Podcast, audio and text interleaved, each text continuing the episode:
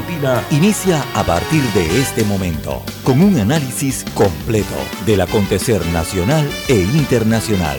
Noticiero Omega Estéreo. Omega Estéreo Noticias.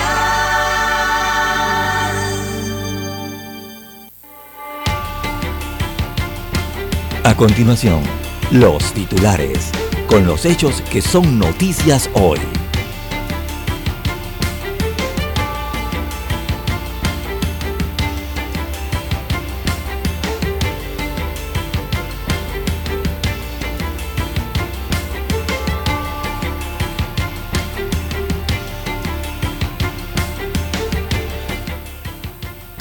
Mesa de diálogo con pocos avances. Empresarios exigen ser incluidos. El Ejecutivo anunció la inclusión de expertos del Ministerio de Economía y Finanzas para que presenten un análisis de las propuestas de fondo. Sin embargo, hay voces que dicen que esto es un diálogo nacional entre todas las partes involucradas y la empresa privada que también tiene que aportar a este diálogo debe estar sentada en la mesa. Carrizo coordina en Penonomé las propuestas de los grupos organizados. También para hoy, Ministerio de Salud estudiará la propuesta de pagos de turnos y bonos de FENAMERI. Condenan a cinco funcionarios por contaminación en Isla Taboga. Ayer levantaron el cierre de la vía interamericana en Santiago en horas del día.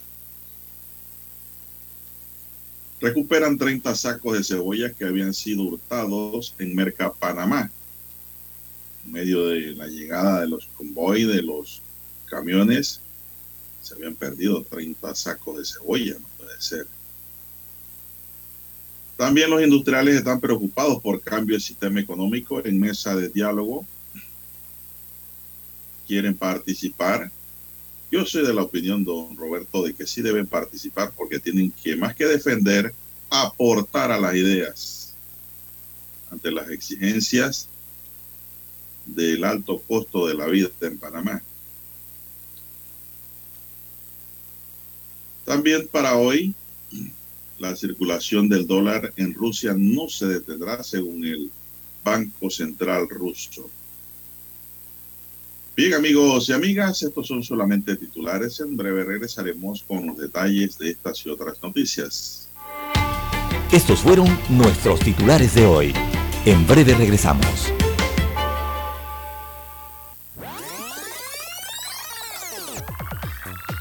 Omega Stereo tiene una nueva app. Descárgala en Play Store y App Store totalmente gratis. Escucha Omega Stereo las 24 horas donde estés con nuestra nueva app.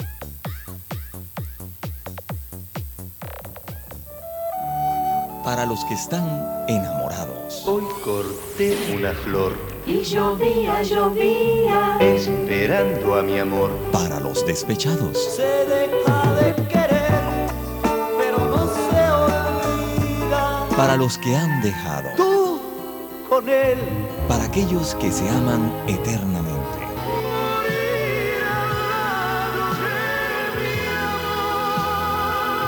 Para los que hacen propuestas indecentes. Necesito saber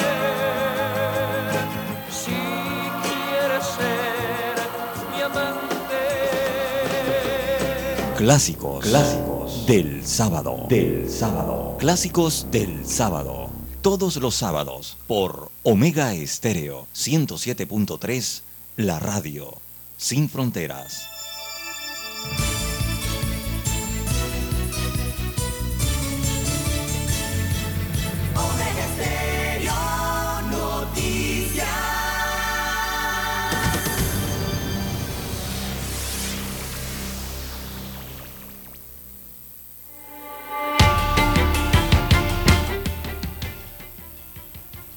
Amigos y amigas, muy buenos días. Hoy es sábado 23 de julio del año 2022. Don Roberto Antonio Díaz me acompaña en el tablero de controles. En la mesa informativa le saluda Juan de Dios Hernández Sanur para presentarle las noticias, los comentarios y los análisis de lo que pasa en Panamá y el mundo en dos horas de información, iniciando la jornada como todos los días con fe y devoción, agradeciendo a Dios Todopoderoso por la oportunidad que nos brinda de poder compartir con todos ustedes una nueva mañana informativa y de esta forma llegar hacia sus hogares, acompañarles en sus puestos de trabajo, en sus automóviles y donde quiera que usted se encuentre a esta hora de la madrugada. Pedimos para todos nuestros amigos oyentes salud, divino tesoro, seguridad y protección, sabiduría y mucha fe. Y línea directa de comunicación es el WhatsApp doble seis catorce catorce cuarenta y cinco. Ahí me pueden escribir al doble seis catorce catorce cuarenta y cinco es mi línea directa de comunicación para que pues, puedan comunicarse con el suscrito para cualquier información que nos quiera enviar, cualquier consulta, pregunta, pues de cualquier orden, ahí estamos prestos para responderles. Bien, hoy es sábado. Eh, el diálogo continúa, hay un receso, hay un receso hoy a las nueve de la mañana, continúa el diálogo, pero se han dado muchas eh, situaciones allí que pues no sé si son buenas o son malas para fortalecer el diálogo. Me decían amigos de que eh, lo que no se debe perder allí es el respeto. Esa mesa de diálogo no es para insultar tampoco. ¿ah? Hay que ser comedido y hay que guardar un lenguaje de gente civilizada, gente que pues respeta para que lo respeten.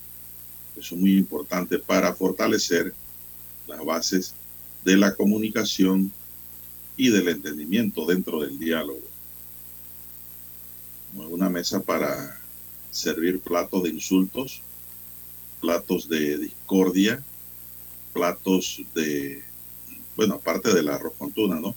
El arroz con tuna no, para mí no es ninguna ofensa, realmente. Yo no lo tomo como ofensa, yo lo tomo como lo tomó, lo tomó el arzobispo de Panamá, así mismo. Pero sí, yo me refiero a las expresiones verbales, ¿no? Lo que se dicen uno con otro. Esto tampoco la mesa es un escenario para tirar arengas y tirar eh, insultos. No, vamos al grano concreto, vamos al punto. Ya, esto no es como antes en el sistema judicial, en el sistema eh, inquisitivo mixto a veces los abogados defensores o querellantes se tiraban unas retóricas de historia, don Roberto, de historia del derecho, oígame, qué belleza, pero ninguno estaba aterrizando en el problema real, que era el que los tenía allí, ¿no? En, la, en el caso concreto.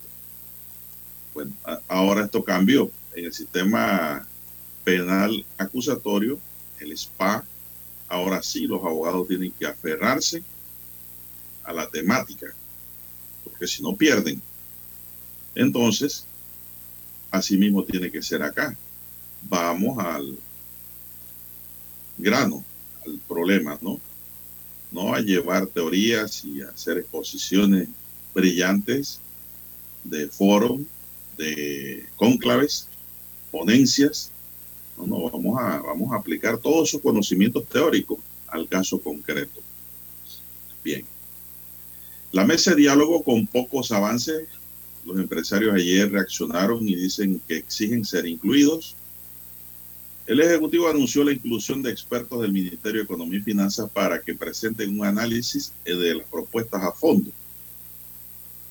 Dicen que sí van a ser incluidos, pero en la segunda fase. No sé cuál es la segunda fase, estaba escuchándole a la PD. Los largos recesos han sido la tónica de los primeros dos días de negociaciones entre los grupos organizados y los representantes del gobierno en la mesa de diálogo.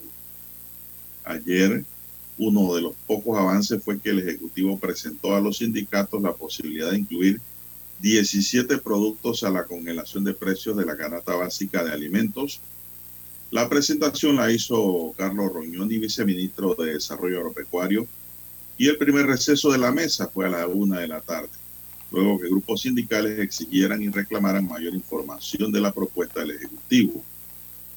Los productos que estarían incluyendo en la congelación de productos importados son pasta de dientes, papel higiénico, jabón de baño, toallas sanitarias, desodorante de hombres y mujeres, clorox, preparaciones de pescado, conservas de pescado, aceite vegetal, aceite de soya, harina de trigo, pan y productos de panadería, crema de maíz, café marca IMA y azúcar marca IMA.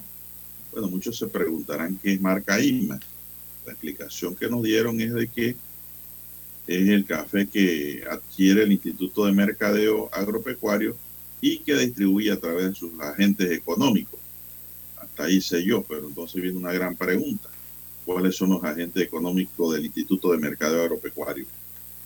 Si en Panamá ya los frigoríficos fueron eliminados de la época de Torrijos, don, don Roberto. ¿No? ¿Se acuerda que frente al chino Julio estaba un frigorífico en la esquina, don Roberto? En veranillo. ¿Ah? Usted tuvo que haber entrado ahí a comprar en esa época cuando éramos niños en San Miguelito. Así que ya esos agentes económicos no existen. Yo no sé cuáles son los agentes económicos del IMA ahora. Bueno, eso tendrán que explicarlo con claridad meridiana. Y ya está don César trepado en el caballo. Don Roberto, así hombre, vamos a darle el buenos días a don César. Yo pensé que estaba en un tranque. Don César, buenos días. No, hombre, yo estoy estacionado aquí, el caballo está amarrado al poste desde las 5 y 30 de la Ah, mañana, don. Juan de Dios, escuchándole primero, escuchándole, dejándolo, escuchándolo un rato. Bien, los agentes comerciales, buenos días, don Juan de Dios, a usted, don Roberto, a todos los amigos oyentes. Bueno, los agentes comercializadores eh, IMA, o de productos IMA, como usted señala, eh, eso no son más que cafete, eh, son caficultores del corregimiento de Sirí Grande. Eh, hasta donde tengo entendido hay dos eh, productores en esa área de la provincia de Panamá Oeste, que son los que han logrado vender sus cosechas, no por gestiones que han hecho con los, esto vienen siendo las oficinas o las agencias del Instituto de Mercadeo Agropecuario en Panamá Oeste, una parte, ¿no? Eh, no sé si se han incluido más caficultores eh, a, a nivel nacional, pero eh, este café IMA se trata de productores nacionales, o sea, es el café de productores nacionales. Lo comercializan a través de ese instituto, que es una entidad estatal, ¿no? Bueno, ¿y el azúcar, don César? El azúcar sí no tengo conocimiento, De- pero también debe ser de productores nacionales. Hay una que tiene un nombre, un empaque que es nacional, la, la mayor, todas son nacionales. usted- La verdad que yo voy a cualquier supermercado, yo no veo ni un solo producto que diga IMA. No, en los supermercados no, no. No, ellos no comercializan a través de supermercados. Esto es para la venta Ellos de las ferias internas. unos kioscos. Yo sí sé que tienen sus especie de kioscos, tienditas, IMA, en donde eh, para sus tiendas. venden sí. y distribuyen productos no a buen precio. Pero no sé dónde, tendrán que decir dónde están los puestos. Exactamente. Bueno, don César, mientras eso ocurría, es una incidencia dentro de lo que estamos tocando, ¿no? Mientras todo esto ocurría, transcurría en Penonomé, en la capital, varios grupos del sector industrial y productivo convocaron a conferencia de prensa para pedir su inclusión en el diálogo.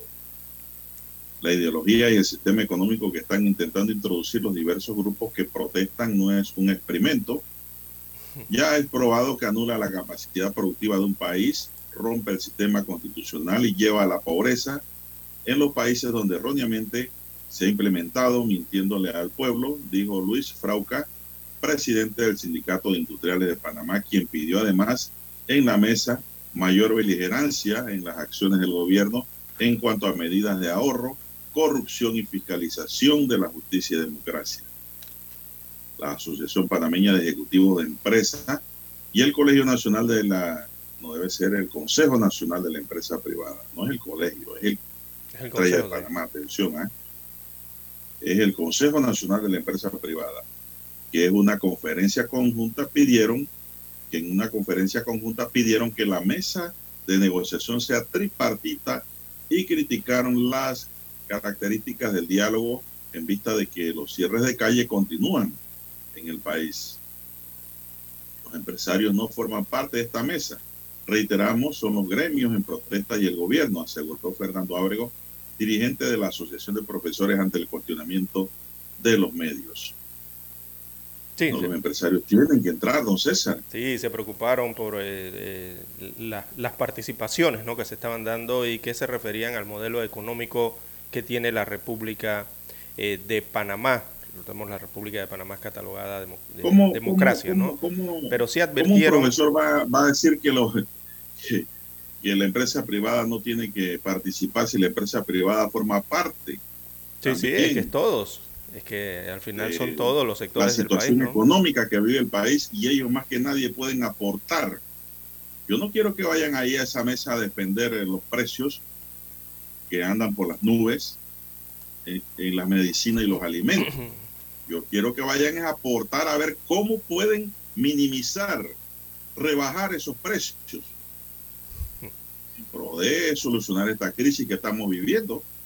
Si no, Así aquí apaguemos la luz y se acabó. Otro Anoche, país más que entra a la línea suramericana. anoche, Esa no don es la idea tampoco. Eh, anoche don Juan de Dios esperaba la transmisión ¿no? del, del diálogo desde Penonomé Eh, y cuando inició la transmisión y hacían los, el, camarógrafo hacía una especie de paneo, ¿no? colocaba toda la mesa, uno de una vez se daba cuenta, ¿no? trataba de identificar a los que estaban allí, a, eh, eh, los comisionados que están dialogando. Y don Juan de Dios, eh, lo primero que noté anoche, ya lo había notado el día anterior, pero anoche quedé sorprendido, fue por el hecho de que no había ningún economista propiamente dicho, o sea, que alguien que haya estudiado economía, economista propiamente dicho, eh, del ala gubernamental en la mesa de don Juan de Dios. Cuando usted observaba entonces a los diferentes sindicatos, agrupaciones que, están allí, eh, asociaciones eh, de la parte civil o de los protestantes, entonces allí sí habían personas que usted identifica que son economistas.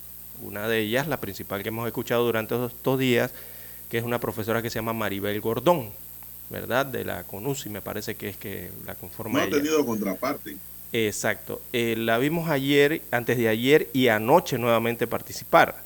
Pero eh, no hay lo que usted bien dice, ¿no? Eh, eh, la contraparte. Ella lanza eh, sus análisis, expone lo que ellos desean, pero de la parte contraria o, o de la otra parte que está en diálogo, que es el gobierno, no hay nadie que, que se, o sea, que sea propiamente un economista que le, no es por refutar, sino que eh, lleve la parte eh, gubernamental.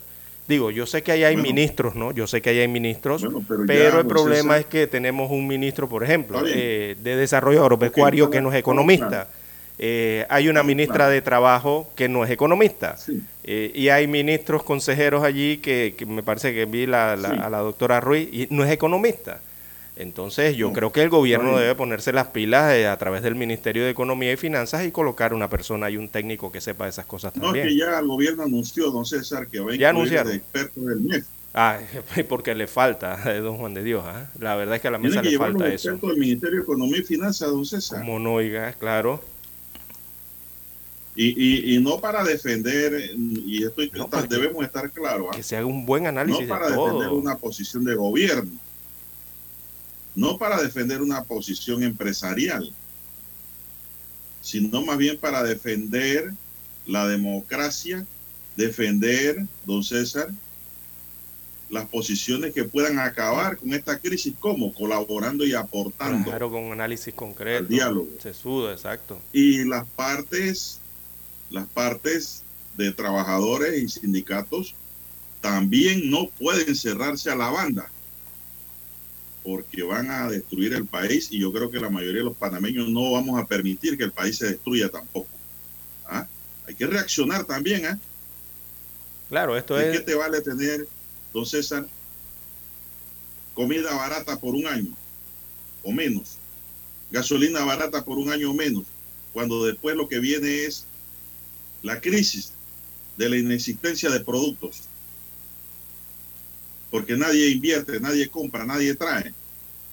El indígena no va a poder comprar. Nosotros acá, en Panamá, que no somos ricos ni defendemos a los empresarios ni al gobierno, tampoco podemos comprar nada ante una escasez. Entonces, lo que yo estoy propugnando es por un equilibrio que tiene que haber, que ninguna de las partes entren a la extrema, que antepongan el interés político haciendo un cambio estructural completo del sistema que opera en el país. Yo creo que lo que hay es que ceder ante la crisis que nos afecta a todos. Una crisis, don César, que nos afecta a todos.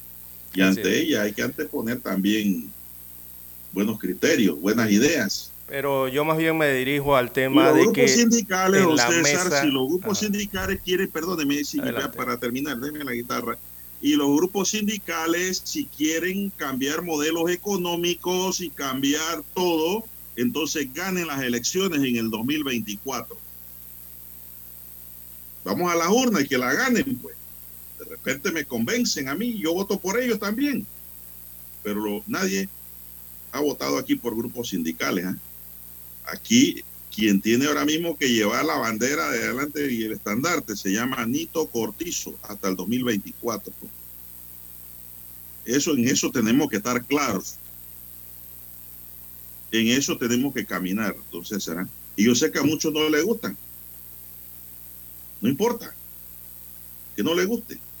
Pero a la gente que entendemos lo que es la democracia y lo que es la colaboración, el diálogo, lo que es la mediación, la deposición de actitudes, la negociación, sabemos de qué estamos hablando. Entonces, un punto, no se pueden ir a, la extrema porque dañan el diálogo. Exactamente, a eso es a lo que me refiero. Entonces, ya, ya, si tú quieres te vas a la extrema de que todo o nada, Porque necesitas una contraparte. no es diálogo. Exacto, necesitamos que haya otra contraparte, don Juan de Dios. Tú eres Recordemos- y tú lo que buscas es otra cosa. Exacto, recordemos que eh, los técnicos que están dentro del Estado eh, tienen una realidad más cercana a lo que se vive diariamente en la administración del país, en la parte económica, don Juan de Dios. Esos son los que están eh, dentro del Ministerio de Economía y Finanzas, esos son los que están dentro de la Contraloría eh, General de la República, específicamente en lo que al, tema económico se refiere, ¿no? Específicamente. Claro que los que peticionarios allí que están en la mesa en este momento eh, también tienen economistas, también tienen su idea y también tienen sus propuestas de cómo deben ser o cómo se debe administrar parte de la economía del país. Es lo que están proponiendo en este momento. Pero necesita esa mesa también que el Estado tenga sus economistas también y eh, puedan analizar cada uno de las ideas que presentan, se puedan balancear todas esas ideas, porque al final eso es lo que busca la mesa, ¿no? Lograr un balance entre todas las ideas Eso es lo y sacar algo en concreto. que busca la mesa, don César. Eso es lo que usted y yo creemos. Pero si está huérfana de la otra contraparte, don Juan de Dios, entonces, eh, ¿de qué mesa no, no, estamos no, hablando? No, no, no, Ah, lo- el sector empresarial tiene que entrar, don César. Mm, Tiene sí, que entrar a la por mesa. eso, por eso el susto que tiene el, el sector empresarial realmente, No, porque, tienen susto, porque se han quedado sor- sí, porque se han quedado sorprendidos ante la situación, ¿verdad? susto. Y la, y la sorpresa, y la sorpresa es que eh, no hay contraparte por parte del Estado, no hay economistas que estén allí. Eso es todo el problema que hay. Eso lo debe incluir el gobierno. Pensaba que anoche lo iban a hacer, eh, o será que estarán esperando los próximos, los, los próximos encuentros, ¿no? Dentro de la mesa. don César, en esa mesa hay que estar sentado a calzón quitado. Claro que es así. Porque esto no, esto no se hace ni, ni presionando, ni, ni ninguno de los grupos maniobrando, ni buscándose otros aliados de parte y parte. Esto al final no se hace así. Eh, así no se va a sortear esa crisis que hay en el país. Si, est- si están pensando que lo van a hacer de esa forma y van a lograr algo, eh, se van a equivocar al final. Eh, creería yo que están cometiendo un nuevo error si ese es el sentido, porque eh, lo que se requiere es lo lo que usted que señaló hace algunos minutos ¿ah? atrás. Usted habló de medidas concretas. Eso es lo que se requiere, don Juan de Dios. Eso es lo que se requiere para reducir. La tensión social, la crisis que hay en el país. Medidas concretas es lo que se requiere para reducir cada uno de esos puntos de esos ocho puntos, ¿verdad?, que están solicitando los protestantes en este caso. Eh, mm, medidas concretas es lo que se necesita para eh, eh, disminuir uno de esos puntos que parece ser muy interesante, como es el tema de la corrupción. También se requieren, pero medidas concretas, don Juan de Dios, esa palabra hay que ponerla en negrita, subrayadas, entre comillas, no sé si ponerle un resaltador ahí flor- eh, con fluorescencia, fluorescente, eh, porque eso es lo que se requiere eh, para poder bajar la presión de esta olla que hay en todo el Bueno, país. don César, y, otra cosa que es real es que hay que reabrir la vía. Las Exactamente. vías no pueden estar cerradas. Usted no puede negociar en una mesa con una población secuestrada, don César. Yo creo que ya ahí va más el tema de la Y con un credibilidad. ¿no? gobierno que no está gobernando Por eso, el tema de la credibilidad, por la miedo a las consecuencias políticas en las próximas elecciones, que no entienden que, bueno, ellos tienen que trabajar hasta donde el pueblo le pidió como mandatarios. Entonces, aquí hay que deponer actitudes, don César. ¿Cómo es posible que ya haya más de 20 días de todas las calles que las cierran cuando le dan la gana y como le dan la gana?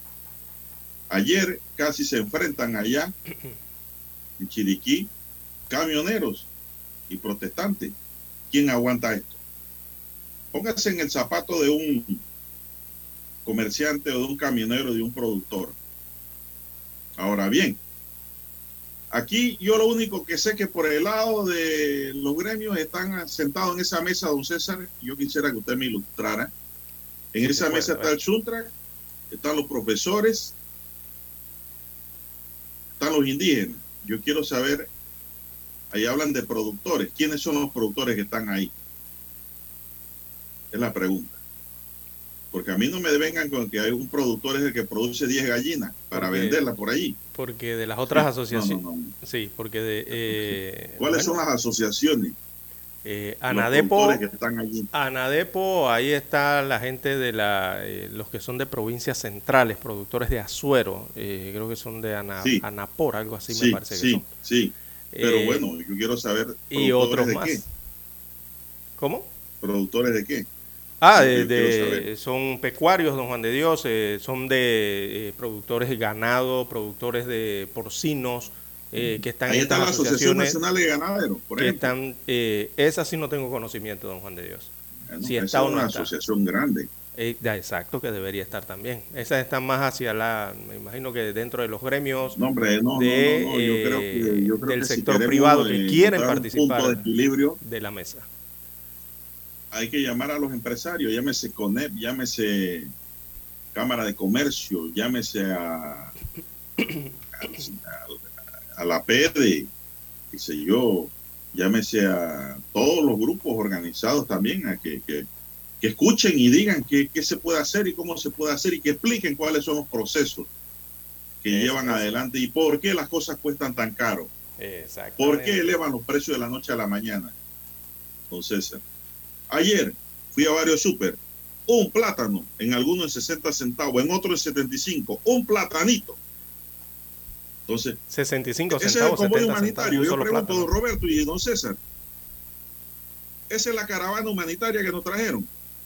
Eso no es ninguna caravana humanitaria tampoco. No, porque eso está a la venta, don Juan de Dios. Eso está a la libre eh, oferta y demanda. Bueno. Todos esos camiones que llegaron no es que van ¿qué a no es que van a regalar la comida, no es humanitario de regalar la comida.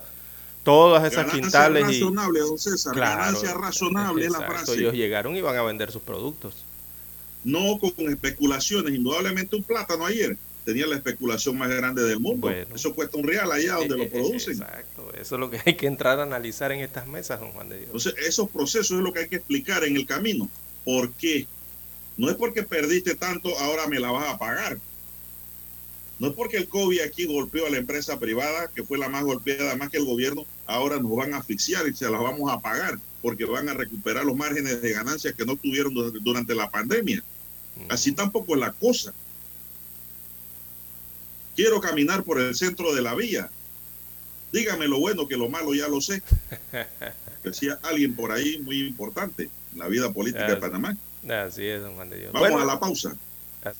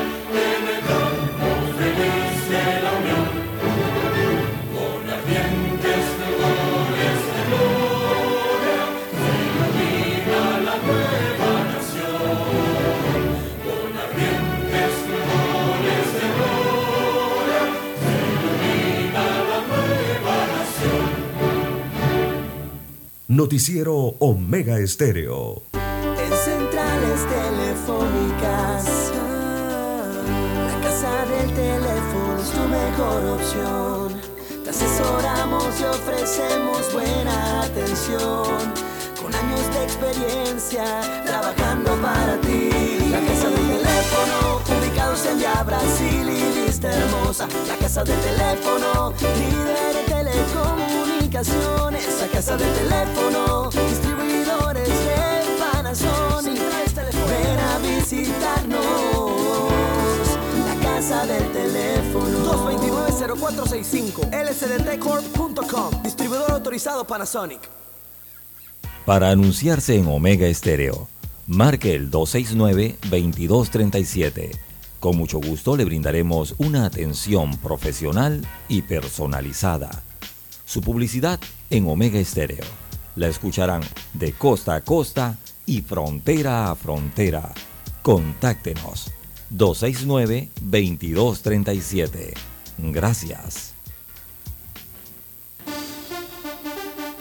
Todos los miércoles damos un vistazo al pasado. Artistas que nacieron, que fallecieron, canciones, álbumes, películas que estaban de número uno en diferentes listados alrededor del mundo, datos históricos y curiosos. Todos los miércoles, un día como hoy, de 9.30 a 12 del mediodía, por los 107.3 de Omega Estéreo. Noticiero Omega Estéreo.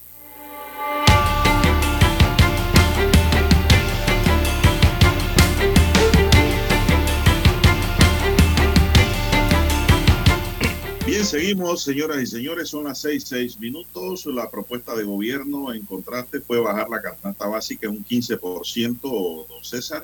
Así Yo sí creo que ese 15% se puede conseguir fácilmente porque ese 15% creo que está en, la, está en el punto intermediario, Sí, está por la mitad y más o en menos. el sí. punto de los comerciantes. 35, sí, por ahí más o menos. Esto no debe afectar para nada al productor, pero sí hay que evitarle esos marcos de ganancias desmedidos a los intermediarios, a los que comercian, don César, Sí, es un que son los que ponen los precios y abusan de la población. Ahí es donde tiene el gobierno que trabajar y para eso tiene a Codeco. Por eso es que el gobierno tiene que gobernar. No debe permitir esos abusos, don César. A ningún nivel, Así es. porque si no, esto no, ¿para qué estamos dialogando en una mesa? Sí, claro. El ejemplo clarito está, por ejemplo, que usted vaya allá a un supermercado del área donde se encuentra Don Juan de Dios y usted vaya a buscar un plátano verde eh, y le dicen que ese plátano cuesta 70 centavos una unidad. Una unidad, 70 centavos llevan por ese precio. Mínimo. Mínimo, un solo plátano.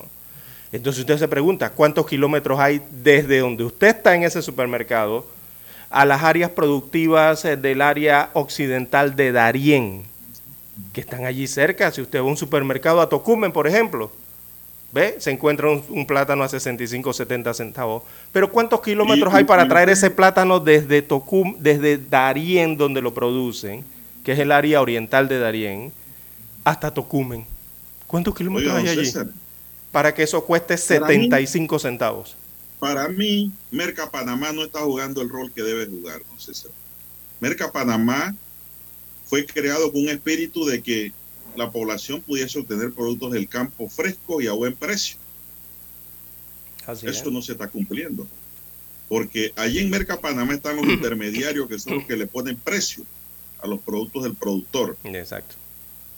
Es tan grande el mercado persa que hay ahí, don César, porque he ido, antes no iba, ahora yo voy y veo que gente que ni siquiera son productores, ni siquiera son transporte, van y compran en Merca Panamá allí mismo, cuando llegue el camión con su A pick-up, granel, don a César, granel.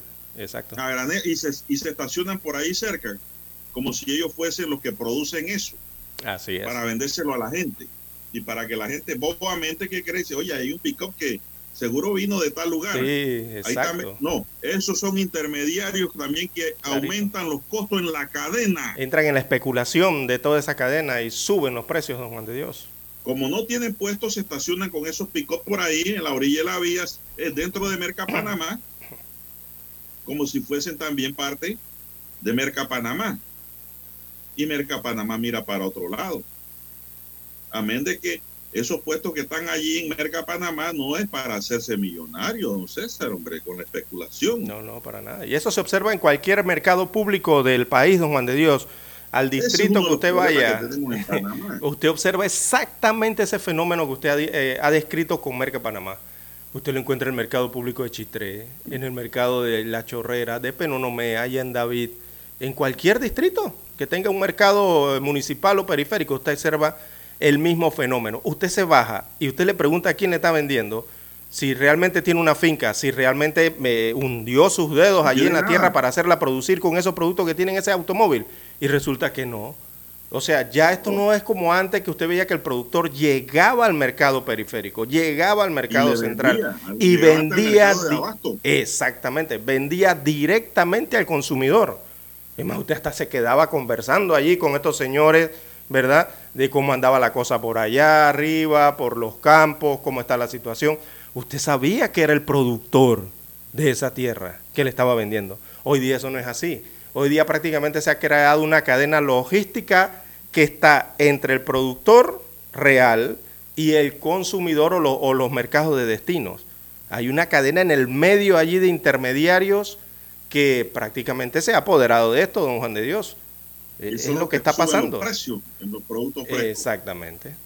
Entonces va el chinito y le compra al revendedor de ese pick-up, don César, que ya le compró al camión que trajo el producto y se lo vendió barato porque Exacto. le pusieron precio. Mire, y es más, el es lo que, chinito tiene que ganar también. sí, y es siempre lo que yo he hemos criticado aquí en y la allí estación. va subiendo la escalera Exacto. el costo de la vida. Yo siempre he criticado esto aquí en, en- en la emisora, don Juan de Dios. Las autoridades, o sea, los municipios, las alcaldías, que son las que regularmente, por ejemplo, organizan lo que son estas ferias agrícolas en los corregimientos, ¿verdad? O sea, utilizan el recurso del municipio para organizar una feria para tratar de llevar productos eh, más baratos a los ciudadanos. Eso está bien, yo no he dicho que está mal. Pero ¿cuál es el No, problema allí? ¿Cuál es el problema, don Juan de Dios? Que cuando organizan la feria y se aparece un productor real, don Juan de Dios, que llega con su zanahoria, su producto, su naranja, eh, no sé, sus panelas, lo que sea, su abeja embotellada, lo que sea. Oiga, no le permiten estar en la feria y vender sus productos, don Juan de Dios. Porque según señalan eh, dentro de la burocracia de los municipios, no, que tenían que registrarse, que tenían que pagar esto, que tenían que hacer esto, y no les permiten eh, llevarle los productos directos a los ciudadanos, don Juan de Dios. Entonces es un error también que están cometiendo algunos municipios, que lo he visto aquí en el municipio de Panamá también. Entonces esas Mire, cosas hay que corregirlas. Tocado, hemos tocado, don César, hemos tocado el comercio de productos frescos comestibles Sí. a baja escala. Imagínese Porque con los supermercados es otro problema. Ya muchos supermercados manejan la cadena completa correcto. y se guían por las especulaciones que ven acá abajo. Así ¿No? es, así es. Y esa es la guía. Y hay márgenes de ganancia indudablemente increíbles, don César, irracionales. Así es. El margen Entonces, de ganancia regularmente. Ahí es que tiene que buscarse ese punto intermedio y explicarse por qué de las cosas. Por Sí. eso es que yo digo que los diversos gremios empresariales tienen que estar allí porque son parte de la vivencia nacional, son parte de la economía nacional, son parte de nuestra realidad en Panamá y ellos tienen también algo que decir en esa mesa. Claro, es así.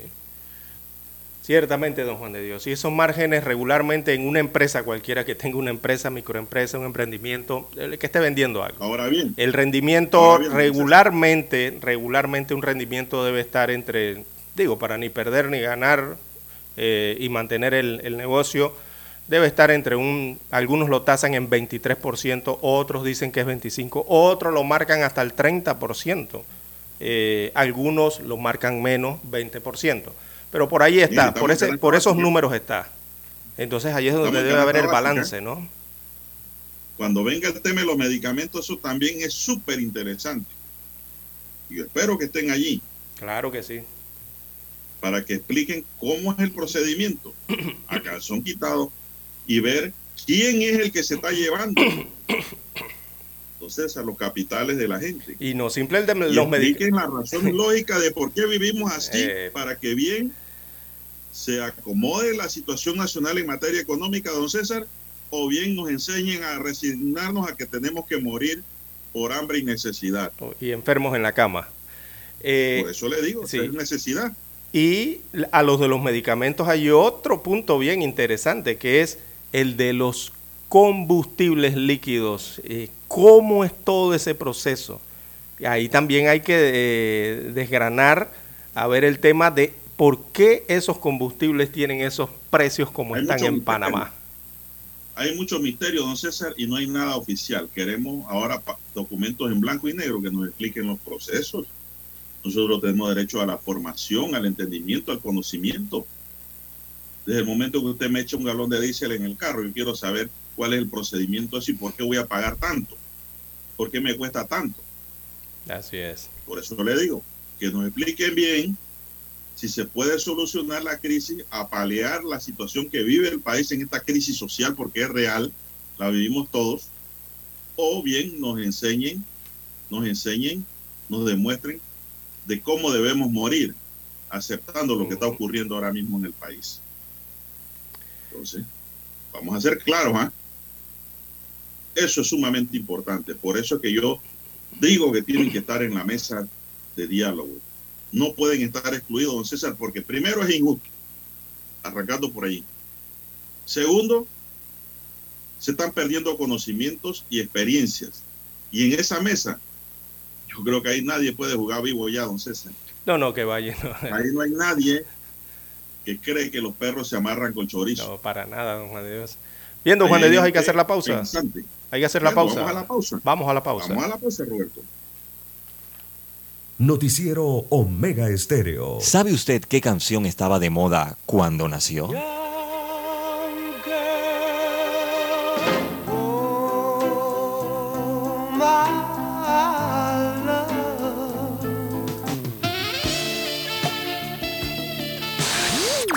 Cuando el hombre llegó a la luna, ¿cuál era el tema que estaba sonando en la radio?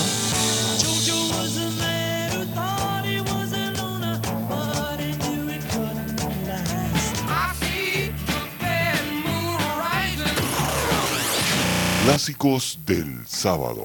Todos los sábados por Omega Estéreo, la radio sin fronteras. Desde los estudios de Omega Estéreo, establecemos contacto vía satélite con la voz de América. Desde Washington, presentamos el reportaje internacional.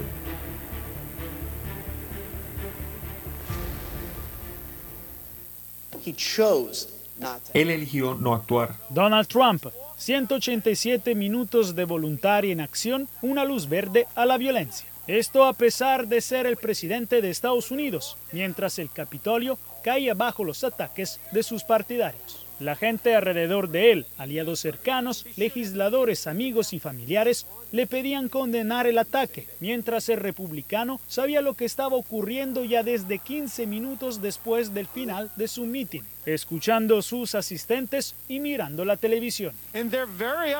Es esto de lo que el comité legislativo que investiga los hechos del 6 de enero de 2021 culpó al expresidente Trump durante el asedio al Congreso, afirmando que no llamó a nadie de los militares o fuerzas del orden para detener el ataque, solo senadores y aliados para aún tratar de invertir el resultado electoral.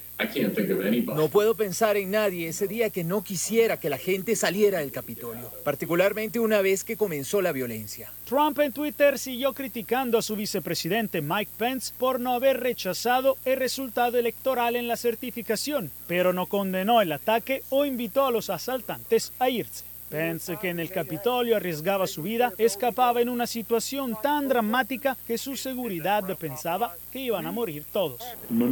Los miembros de la seguridad del vicepresidente en ese momento estaban comenzando a temer por sus propias vidas. Hubo muchos gritos, muchas llamadas muy personales por radio, por lo que fue perturbador. Hubo llamadas para despedir a familiares.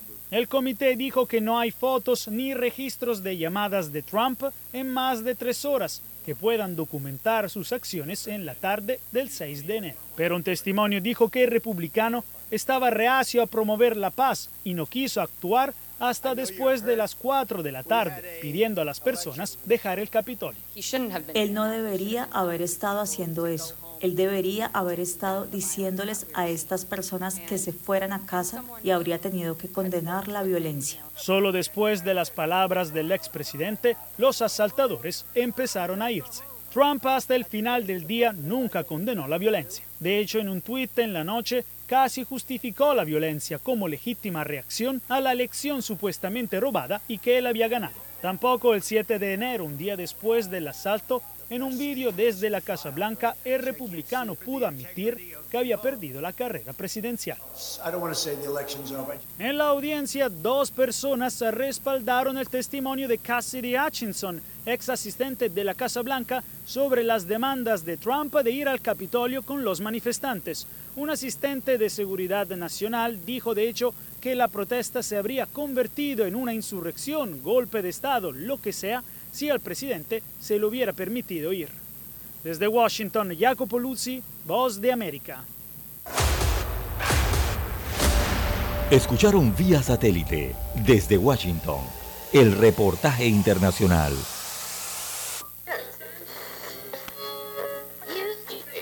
Cuando nadie creía en el FM estéreo, Esta es la nueva generación en radio. Esta es la generación Omega. Construimos el camino que seguirían las demás. Omega Estéreo. 41 años de profesionalismo, evolución e innovación. Noticiero Omega Estéreo.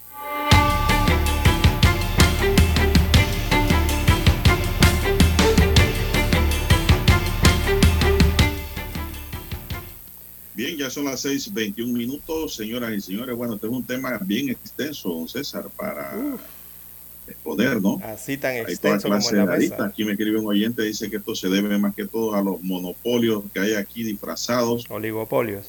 y los oligopolios que no se se escapan también. Bueno, todo eso es cierto. Aquí hay comercios grandes en Panamá que acaparan las producciones, don César, y controlan el precio. Eso no es una mentira, es la verdad. Gústele Mono- a quien- Exacto. Monopolio cuando es uno. Que no le guste, es la verdad. Sí. Monopolio cuando se trata de uno que controla. Y oligopolio cuando se trata de varios que controlan. Cuando se ponen de acuerdo Exactamente. para Sí, fijar los precios. Eso mismo. Esa es la, la diferencia entre las dos. Hay que hablarle al pueblo en un lenguaje sencillo y llano para que se Así comprenda mismo, mejor. Monopolio cuando uno solo controla Correcto. y pone los precios y hace lo que le da la gana. Y te baja unas cositas aquí para traerte, para que vayas al comercio y cuando estás allá te encuentras con un mundo de cosas carísimas y tienes que comprarlas allí porque te da pereza. Y entonces hacen otra cosa, don César, te bajan unos centavitos aquí, otro te baja otro centavito allá y diseminan el supuesto bajo precio.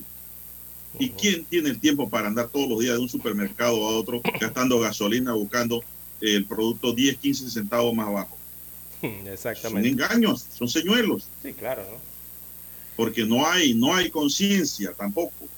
Don César, no hay conciencia empresarial en muchos sectores. Me perdonan los que sí son conscientes, pero en términos generales se ve poco, don César, y eso es lo que tiene a- al panameño agotado ya. ¿De qué te vale que los mercados estén llenos, bien surtidos, don César? Si no puedes adquirir. Si no puedes comprarlo. No puedes adquirirlo.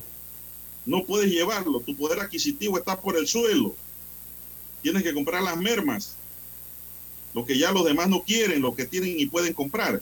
Eso también es injusto, don César, en un mundo. Así es. Y la economía requiere de que la, la población, los, los ciudadanos puedan consumir, don Juan de Dios, porque si no hay consumo, ¿qué pasa? La economía se viene abajo. Así es. Bien, las 6.24, 6.24 minutos eh, de la mañana en todo el territorio nacional. Bueno, el tema de la nota que le tengo y le estoy leyendo de la estrella, el vicepresidente de la República y ministro de la Presidencia, José Gabriel Carrizo, es el encargado de coordinación en Penonomé del análisis por parte del equipo del Ejecutivo.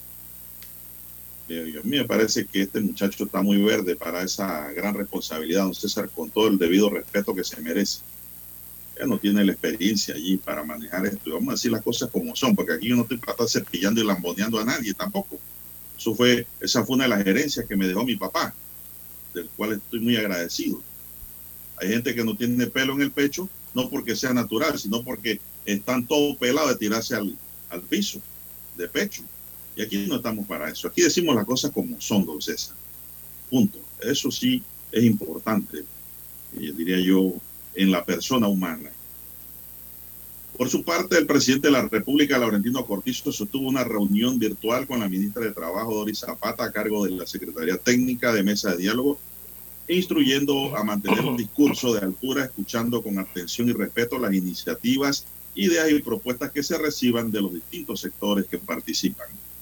A solicitud de las organizaciones que toman parte de estas jornadas, el vicepresidente de Carrizo solicitó la presencia de especialistas del Ministerio de Economía y Finanzas para que concurran a la mesa de negociaciones a exponer en detalle los actuales y futuros compromisos del Estado en materia de economía. Esto lo debieron haber previsto desde un principio, don César. Sí, así es. Sí, ¿Cómo que yo voy a ir, cómo que yo voy a ir a un campo de guerra eh, eh, eh, sin paramédicos? Esos son los paramédicos. Así es. Es que uno Porque se cuando uno el otro te dice algo, tú no tienes con qué es que son abogados. tu posición. Eh, no sí. refutar, ah, yo no quiero entrar en No, no, claro que no, no, no. Es, es aportar a la en mesa. dilema. Es aportar a la Sí, mesa del aportar. diálogo. con, Entonces, razón, con raciocinio, entonces con, usted con búsquelo. inteligencia, usted búsquelo. no para el juega vivo, Eh, sino para la buena fe. Viceministro de Trabajo, abogado. Ministra de Trabajo, abogada. Eh, viceministro del MIDA, eh, no, no tiene que, que ver con economía. Y así busca a todos los que están en la mesa de representantes del ala gubernamental para que usted vea. Entonces uno se pregunta, ¿y para qué tienen en el Ministerio de Economía y Finanzas a un Héctor Alexander, que es economista? Y a todos no, los técnicos y economistas que están en el Ministerio de No, Economía, no. a los medranos que están en el Ministerio de Economía y Finanzas, y tantos apellidos que uno puede dar que sabemos que son expertos en estos temas. César, no se ¿Dónde equivoque, están? No se equivoque, no se ¿Por deje qué me por la equivoco? publicidad, no se deje llevar, don César, por A ver. apellidos, no se deje llevar por los medios. En el Ministerio de Economía y Finanzas hay equipos técnicos que ni usted ni yo conocemos los apellidos, pero que son gente preparada y sabe. sí yo sé que hay. no hablemos de Dios. las figuritas. Las No, yo figuritas los más visibles, ¿no? Los, más visibles, ¿no? Para mencionar no, no, ahí hay gente que sabe y saben hasta más que el mismo ministro. Bueno, ¿dónde están? No se deje llevar que porque el ministro es el que manda, es el que más sabe. No, ellos tienen siempre un equipo técnico de refuerzo. Pero ¿dónde están, don Juan de Dios? No importa si tienen nombre, apellido o no, pero ¿dónde están? Pero usted no puede llevar ahí a la- al ministro Alexander. ¿Para qué? ¿Ah? Para que rompan la mesa. ¿Y por qué la va a romper? Porque la contraparte no quiere eso y él no va a aguantar lo que le van a decir ahí. Usted no ve que ayer le pusieron arroz con Eh, tuna a los eh, ministros. ¿Quién comió? Entonces, ¿qué hacemos? Entonces que, entonces que se retiren todos, pues, o renuncien todos. No, No, sé. señor, ¿Qué vamos a hacer no, entonces? señor, usted Ah, también es entonces. medio no, vea. No, no, no, no. Entonces, ¿qué, entonces, ¿qué hace? A ver, No, dígame qué señor. hace usted. Ellos tienen un ¿Ah? equipo técnico grande. Ah, pero que lo envíen, pues, si eso es lo que le estoy Eso es planteando. lo que tienen que enviar, no figuritas. ¿Ah? para encontrar una salida técnica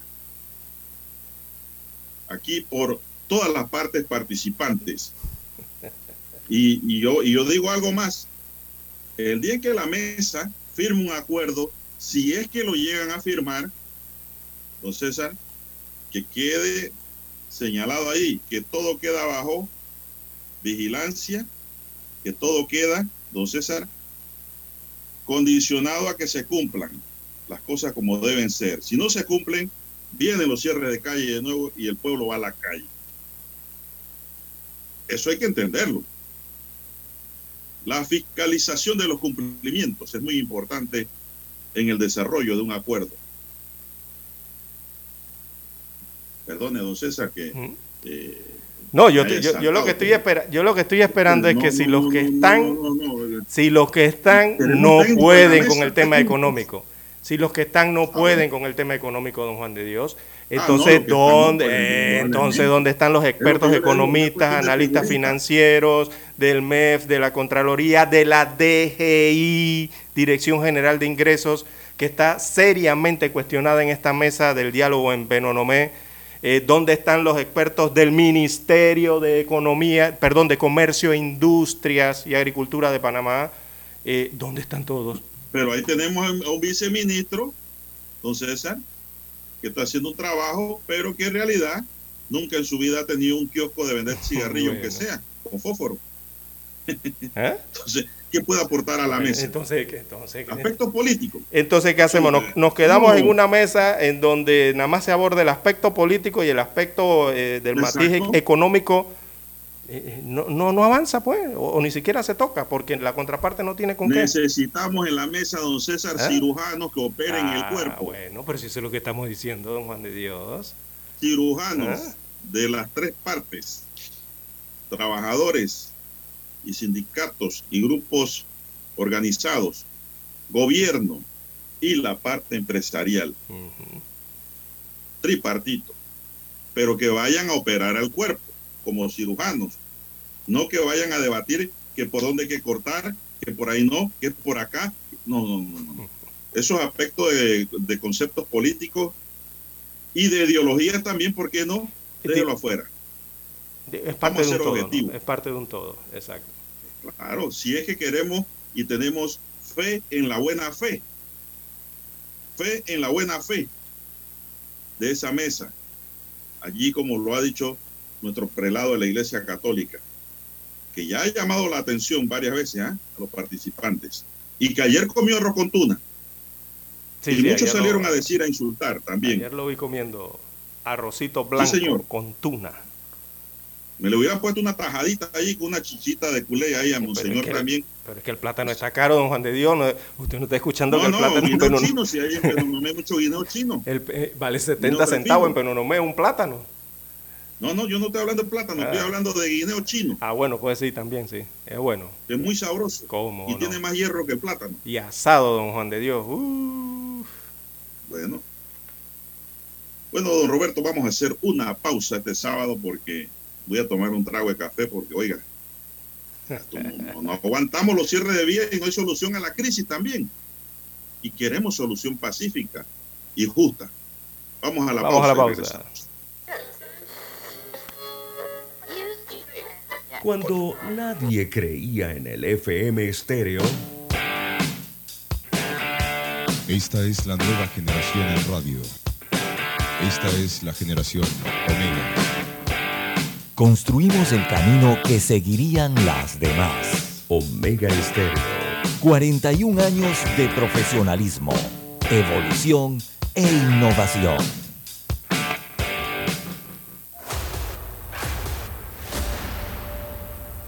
Desde los estudios de Omega Estéreo, establecemos contacto vía satélite con la voz de América.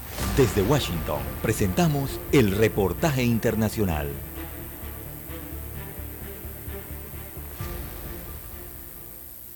La Corte Suprema propinó otro revés a las políticas del presidente Joe Biden, en este caso sobre las deportaciones selectivas. La decisión bloquea la intención de la Casa Blanca de priorizar la deportación de personas que representen un riesgo mayor de seguridad pública. El caso surgió a raíz de una demanda interpuesta por los gobiernos republicanos de Texas y Luisiana. El fiscal general de Texas, Ken Paxton, expresó en Twitter su júbilo por la decisión. Texas propina a Biden tantas derrotas importantes. Primero Biden dice a DHS que no debe detener a criminales ilegales. La Corte lo rechaza. Biden apela, pierde. Biden va a la Corte Suprema. Justo ahora pierde de nuevo. Los federales deben detener a los ilegales. Seguiré luchando ante los tribunales para que hagan su trabajo. Al otro lado del mismo tema, la abogada Marta Arias considera perjudicial la sentencia del máximo tribunal adoptada por votación 5 a 4. Esto pone en riesgo a todas las personas que estén eh, indocumentadas en los Estados Unidos,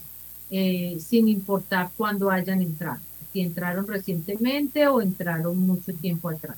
Las normas sugeridas por Biden y anuladas por la Corte buscaban proteger a inmigrantes indocumentados y que habían ingresado a Estados Unidos antes de 2017. La abogada Marta Arias considera que todo está en manos de la discreción de la agencia ICE. Y ICE, es, em, el director de ICE es escogido por el mismo administración Biden.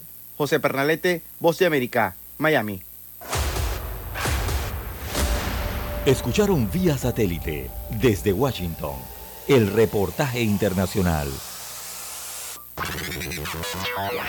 Desde el dominante Cerro Azul, Omega Estéreo cubre las provincias de Panamá, Colón, Darién, Panamá Oeste y las playas en los 107.3.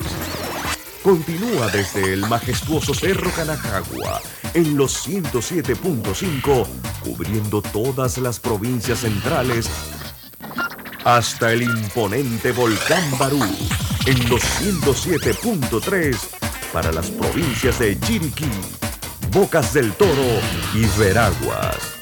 Omega Estéreo para todo Panamá.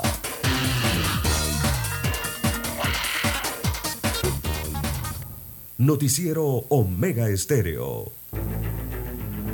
Las noticias impresas en tinta sobre papel. Con ustedes. Escuchando el periódico. Los titulares de las primeras planas de los diarios estándares de circulación en Panamá.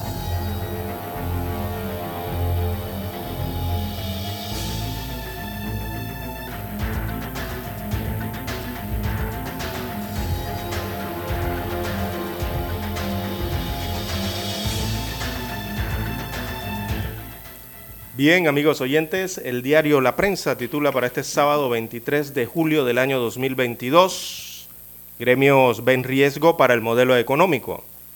Destaca la información redactada por Roberto González Jiménez y Dalia Pichel del diario La Prensa, que se refiere al diálogo eh, de Benonomé, que el sector privado en su conjunto advirtió ayer viernes sobre los riesgos que se pueden generar para el sistema económico y democrático del país por el giro ideológico que tomó la mesa única del diálogo.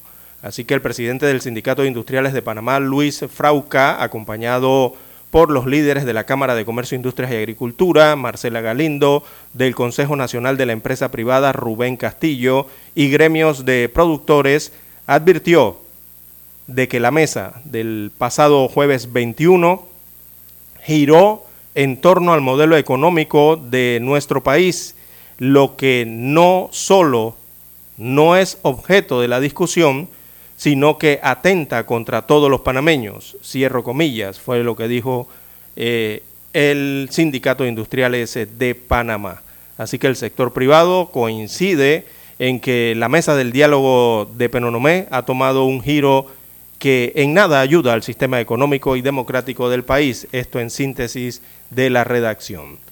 También para hoy el diario La Prensa titula a forma de pregunta ¿Cómo evitar el despilfarro? Propuestas para contener el gasto. Esto está en la página 3A perdón, del diario La Prensa. Y allí destacan que a juicio de la ciudadanía, el presidente Laurentino Cortizo Cohen no ha presentado un verdadero plan para la contención del gasto público y evitar el despilfarro. Gremios empresariales, sociedad civil y partidos políticos, entre otros, hacen sugerencias al Ejecutivo a este respecto. También la portada de la prensa destaca Cortizo a contrarreloj para eh, derogar incentivos turísticos. Se habla de un sacrificio fiscal en este sentido mientras el presidente Laurentino Cortizo intenta aplacar los reclamos de inequidad en el país y promete eliminar beneficios fiscales a las inversiones en el sector turístico de siete emisiones de bonos cuyos prospectos están en la Bolsa Latinoamericana de Valores. Dos han logrado la colocación, destaca hoy la prensa en sus económicas. También imputan cargos por retención de caravana. Esto lo ocurrido hace algunos días en el distrito de Tolé. Así que un juez de garantías de la provincia de Chiriquí imputó cargos por la presunta comisión de los delitos de lesiones personales, extorsión, privación de la libertad y apología eh, a Manuel Murillo, quien junto con Alexander Jiménez eh, se les vincula con la retención de una caravana de alimentos en Biguí, provincia de Chiriquí, esta caravana que se dirigía a Ciudad Capital. Recordemos que ayer eh, Alexis Jiménez se entregó en la Procuraduría General de la Nación en Ciudad Capital y fue trasladado a la ciudad de David Chiriquí, donde la Fiscalía Regional lleva la investigación. Entonces nos hacíamos la pregunta ayer, pero ¿cómo es que logran llegar a Ciudad Capital tan rápido? Y yo quiero ir allí a Chitré y me es tan difícil. Bien, en más títulos eh, para la mañana de hoy del diario La Prensa, en panorama, Trump eh, reacciona, tribunal de pacotilla, dice el, el expresidente norteamericano. También nuevo mercado del marisco, otra vez sin proponentes en el acto público. En los deportes, selección eh, sub-12 parte hacia la Copa del Mundo en Taiwán, allá en tierras asiáticas. Y en la sección Vivir Más desarrollan hoy el reportaje Panamá conmemora el Día de la Pollera y una fotografía del hermoso eh, vestido nacional, ¿no? patriótico.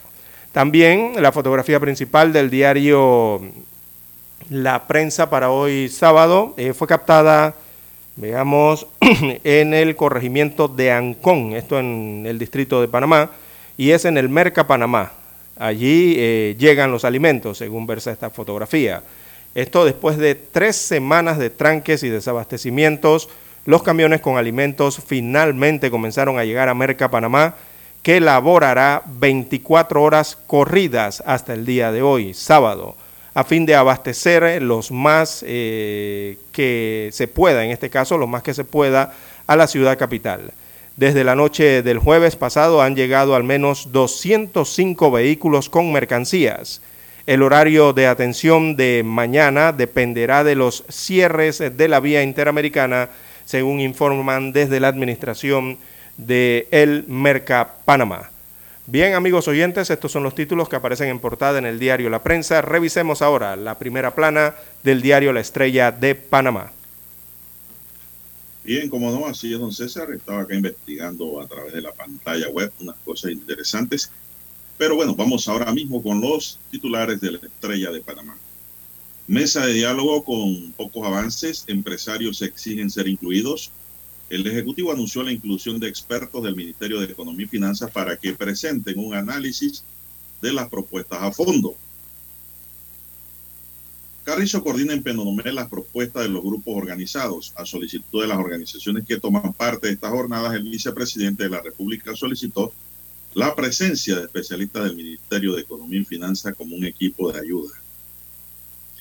También tenemos que Elodia Muñoz dice cuando la voluntad supera las limitaciones, MINSA estudiará la propuesta de pagos de turnos y bonos de FENAMERI. Condenan a cinco exfuncionarios por contaminación en Isla Taboga. Ayer levantaron el cierre en la vía interamericana en Santiago, pero bueno, eso fue temporalmente, don César. ¿eh? En la tarde lo volvieron a cerrar.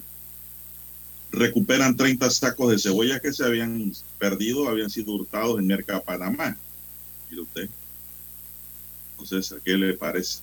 Hurtar es delinquir. No sería que se lo llevaron por equivocación. Empresarios piden que la mesa de diálogo en Penonomé sea tripartita. Industriales preocupados por cambio de sistema económico que podría decidirse en mesa de diálogo. Más de 500 mil quintales de alimentos llega a Merca Panamá. La circulación del dólar en Rusia no se detendrá según el Banco Central ruso. En los deportes, la estrella de Panamá dice Bombo de 42 años y Yuyo de 40, duelo de goleadores en el comienzo de la liga. Oiga, usted sabe, don César, que el Bombo es un histórico goleador de la LPF y nunca lo llamaron a la selección. Ya tiene 42 años y sigue metiendo goles. Se parece a Carlos Farramo, que metía goles hasta los 70 años. Alianza último campeón panameño y Sporting San Miguelito y su campeón se, se reencontrarán en la primera jornada, solo pocas semanas de haber jugado la final del torneo Apertura. Dani Alves iniciará una nueva aventura en México. A falta de las firmas para hacerlo oficial, el brasileño jugará para el Pumas de México. Carlos Sainz lidera unos segundos libres en Francia con dominio a Ferrari. Disfrutar, estudiar y trabajar en la fórmula de Puyol para los jóvenes futbolistas. También Lula será el candidato del PT, el Partido de los Trabajadores. Se complica la situación legal de Bolsonaro. Rusia y Ucrania firman la reanudación de exportaciones de granos. Nuevos enfrentamientos entre bandas armadas en Haití dejan al menos 20 personas muertas. Eso no es lo que queremos para Panamá tampoco, señoras y señores. Costa Rica lanza una plataforma digital para la búsqueda de empleo. Estos son los titulares que hoy nos brinda la estrella de Panamá y concluimos así con la lectura de los titulares correspondientes a la fecha. Hasta aquí. Escuchando el periódico. Las noticias de primera plana, impresas en tinta sobre papel. Problemas de tierra, accidentes graves, reclamos a aseguradoras, incumplimientos de contratos, reclamos de herencias, todo asunto civil y penal, consulte al 6614-1445. Ahora contamos con el servicio de asesoría, confección de pliegos de cargos, impugnación y defensa en materia de contrataciones públicas. 6614-1445. Licenciados Juan de Dios Hernández Sanjur y Belkis Hernández Díaz. Desde el inicio de la radiodifusión hasta nuestra época con los sintonizadores digitales. No importa el tipo de radio que tenga, 107.3 y 107.5. Omega Estéreo, cadena nacional simultánea. Desde los estudios de Omega Estéreo, establecemos contacto vía satélite con la voz de América. Desde Washington, presentamos el reportaje internacional.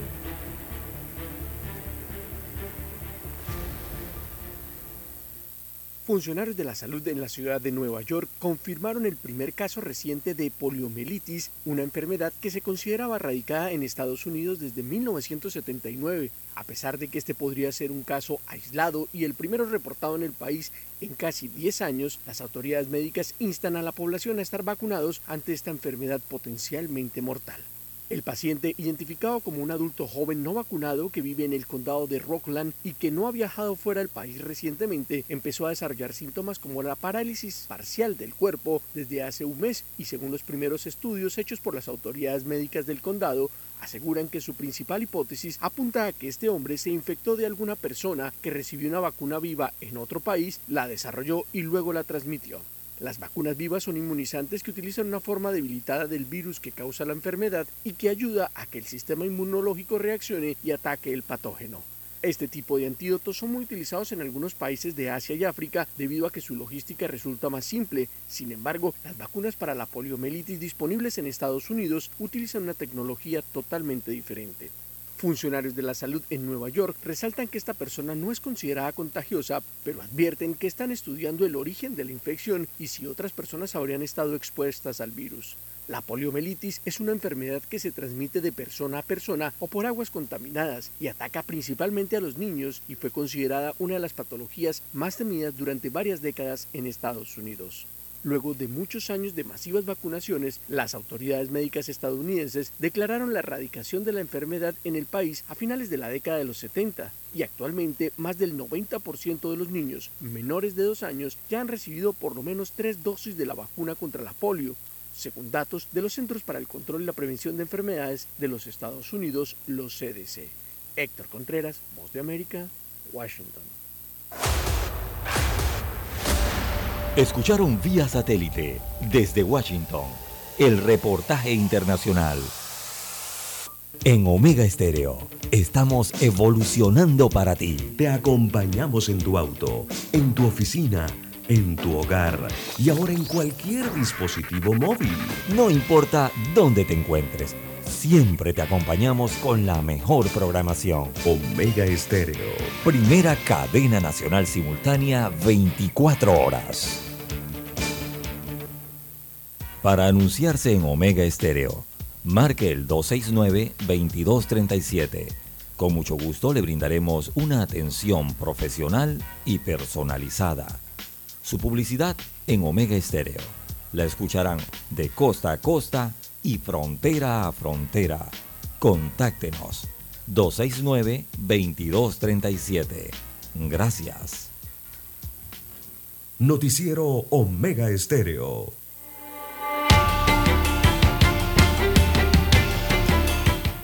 Bien, señoras y señores, eh, dando un pasón por el plano internacional, le hice una pincelada también Al menos 20 personas han perdido la vida en la comuna de Petit Riviere de Albuenir, en el centro de Haití, a causa de nuevos enfrentamientos entre bandas armadas rivales.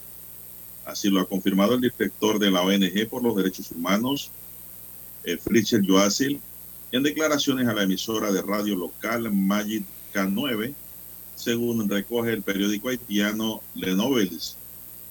Hace menos de una semana, Naciones Unidas informó que al menos 234 personas habían muerto, resultado de heridas en apenas cinco días de violencia entre bandas rivales en el barrio de Cistesoil, en el más pobre de la zona metropolitana de Puerto Príncipe, la capital haitiana. Son las 6.51 minutos. Bien, amigos, Bien, oyentes, amigos oyentes. También tenemos a nivel internacional, la OMS emite un informe, eh, asegura que la ola de calor europea provocó al menos 1.700 muertes innecesarias en España y Portugal, específicamente en estos dos países europeos.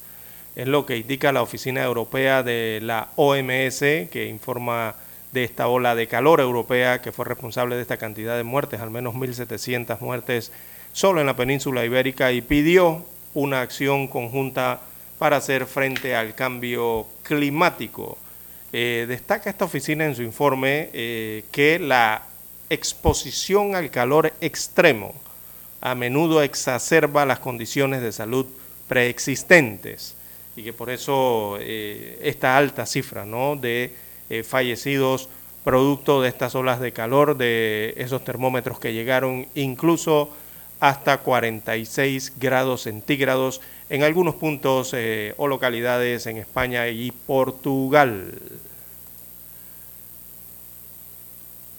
Bien, don César, ya volviendo al plano nacional, tenemos que la economista Maribel Gordón, representante de los movimientos sociales en huelga, advirtió que el principal disparador del costo de la vida en Panamá son los márgenes de ganancia, don César. Esta señora sí es economista, don César. Sí, es profesora en economía. Durante sus intervenciones en la mesa única de diálogo, la también es candidata vicepresidencial del FAT, también denunció la evasión empresarial del 60% en el impuesto sobre la renta y del 33% en el ITBMS que retienen y no llegan al fisco, mientras los asalariados llevan en sus hombros la carga impositiva, don César. Exactamente, don César, eso es lo que hay que ver allí. Y esto de evitar la evasión empresarial del 60% del impuesto, don César, es tarea de el gobierno y no hacerse la vista gorda. Sí, la DGI en igual este caso, ¿no? Sí, señor, igual que la, el ITBMS, igualito. Aquí decían que el que no salía con una facturita de la tienda del chino, porque siempre es más cercano a la casa, o del supermercado o del comercio que fuera iba a ser multado. Pero aquí hay, gente que no cobran el, eh, entonces el 7% y lo dan a ese precio el producto. Y ahí se está evadiendo el fisco. La otra, don César, es que te lo cobran pero no lo registran en la maquinita. Por eso es que hay que pedir la factura cuando usted compra. Porque el juega vivo es tan grande, don César, que te incluyen el 7%, don César. Y ese 7% eh, no entra. No entra al arca del fisco porque no lo reportan, porque no, lo, no, no, no te dan factura. Por eso es que hay que pedir la factura cuando uno compra donde sea. Eso es muy importante y sobre eso hay que remarcar y no guardar silencio. Así es. Eso es muy importante también y eso lo señaló la, lo dio a entender y a comprender la economista Gordón. Así es. Simplemente hizo una exposición. Eh, Eso que... es lo visible, don César.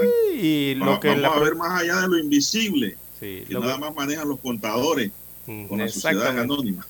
Lo que ha ocurrido aquí es que sí, la profesora en economía Gordón eh, ha, desnudado, ha, ha desnudado el, el eh, no desnudado, sino simplemente explicado, porque realmente todos Ha saben, explicado, lo ha explicado de una forma en que el que la ha visto en cadena nacional lo ha podido digerir bien, don Juan de Dios, lo ha podido entender diáfanamente, claramente, ¿no? Eh, lo que ella ha eh, explicado y al tiempo también desnudado, ¿no? Eh, algunas políticas económicas que consideró como, mm, digamos, un modelo algo cruel, ¿no? Cuando se refiere a este tema de los impuestos, la evasión fiscal, que bien lo supo explicar allí, ¿no? Sobre todo con los porcentajes, porque esos porcentajes son reales, don Juan de Dios. Lo único es que el pueblo no, a veces no los, no los ve porque, y, no los conoce, porque bueno, se quedan dentro de los informes trimestrales, semestrales, anuales, ¿verdad? Que genera la Contraloría, genera el Ministerio de Economía y Finanzas, se generan a través de diferentes empresas que analizan estos temas, pero se quedan allí. El detalle es que en esa transmisión de la profesora Gordón lo ha podido expresar en síntesis claramente eh, a la faz del país. Bueno, por su parte, el viceministro Mar Montilla explicó que el costo de la vida se ha disparado porque el costo de traer un contenedor subió. Subió desde 4 mil dólares a unos 20 eh, mil dólares, según señalaba el viceministro de Comercio. Adelante. Ese costo, eso, esa subida van a generar un impacto, ¿no? Claro, en el tema de la es normal, eso se entiende, ¿no? Pero eso hay que desmenuzarlo mejor. Eh, por otro lado, dice, advirtió que el producto más caro es el que no existe. Bueno, eso también es verdad, entonces, pero aquí cabe la frase que dije hace un momento. ¿De qué te vale que las estanterías estén llenas de productos que sí existen y que están allí, pero que los puede comprar solamente? nadie los puede consumir. Están en puestos como precisamente el viceministro que gana buen salario y no el hombre de campo, el machetero, el guirero, el jornalero, ¿no? Porque el salario no da. Exacto. La demanda. Bien. que no me estén llamando por teléfono hasta ahora. WhatsApp, texto, ni siquiera voz porque estoy al aire. Texto, escríbanme por WhatsApp. si quiere hablar conmigo, llámeme después de las 7 y 30 de la mañana, que gustosamente la atiendo ahí al oyente que me está llamando. Ponga el avioncito, ponga el avioncito. No, no, no, no, no, no, no, porque tampoco es así. Los oyentes saben bien. Debe ser algún oyente nuevo que se ha integrado, ¿no? Así es. Eh, pero eh, los oyentes me escriben. Ahí tengo muchos WhatsApp. Bastante gracias por escribirnos. Pero eh, estamos en la información, ¿no? ¿Qué dice el viceministro de Comercio? Es una realidad, don César. Entonces, eso es lo que se quiere disminuir, por lo menos. De que el que menos tiene, el que poco gana, también tenga acceso a una canasta básica. Y ahora han agregado la palabra saludable, Roberto. Saludable. No la tuna esa que no quisieron comer allí, que sí comió mi distinguido prelado de la Iglesia Católica. Lo repito y con orgullo. El Monseñor Ulloa. Entonces, yo hubiera estado ahí también como eso, don Roberto. ¿Y qué, qué pecado ahí? Peor, es que le lleven chicha, chicha de maíz mascada, sí se la tienen que tomar. ¿ah? y qué buena. Esa es obligatoria, esa regla, para que sepan.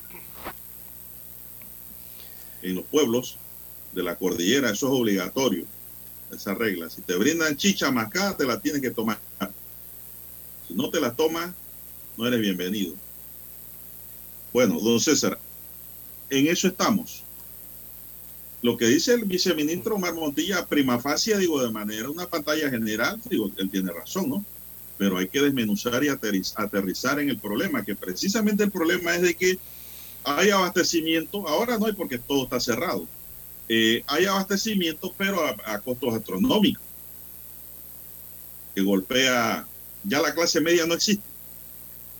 Sí, sí, eso se ha disminuido enormemente, ¿no? Después de la pandemia. Que golpea a todos los panameños, pero más fuerte al profesional, al que menos gana, al obrero, al trabajador de campo. Cuando me refiero al obrero me refiero a todos los trabajadores en general. No me refiero al de la construcción, porque en la, construcción pues muchos dirán que ellos ganan un poquito más que los otros por sus conquistas laborales. Pero esta es una gran realidad, don Nos estamos asfixiando económicamente o nos están asfixiando Y nosotros nos estamos aficiando porque no podemos comprar las cosas que queremos comprar. Con calidad y sana, don Roberto.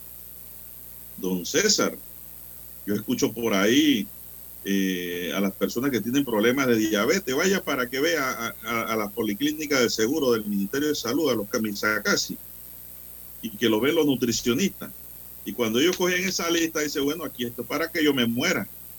Si yo me pongo a comprar todo lo que dice aquí el nutricionista, no podré ni comprar lo que me dice aquí, ni me quedará plata para pagar el agua, la luz y el teléfono y el aseo. Porque los... Ni mandar a los muchachos a la escuela. Exacto, porque Entonces, los... es una condena a muerte. Sí, lo saludable, sí, lo saludable prácticamente es es inalcanzable, don Juan de Dios, en esas listas. Exactamente. Ese es otro problema que hay ahí. Dice Roberto que vamos a Washington. Vamos a Washington y regresamos, pues. Desde el dominante Cerro Azul, Omega Estéreo cubre las provincias de Panamá, Colón, Darién, Panamá Oeste y las playas en los 107.3. Continúa desde el majestuoso Cerro Canajagua en los 107.5, cubriendo todas las provincias centrales hasta el imponente volcán Barú en los 107.3 para las provincias de Chiriquí, Bocas del Toro y Veraguas. Omega Estéreo para todo Panamá.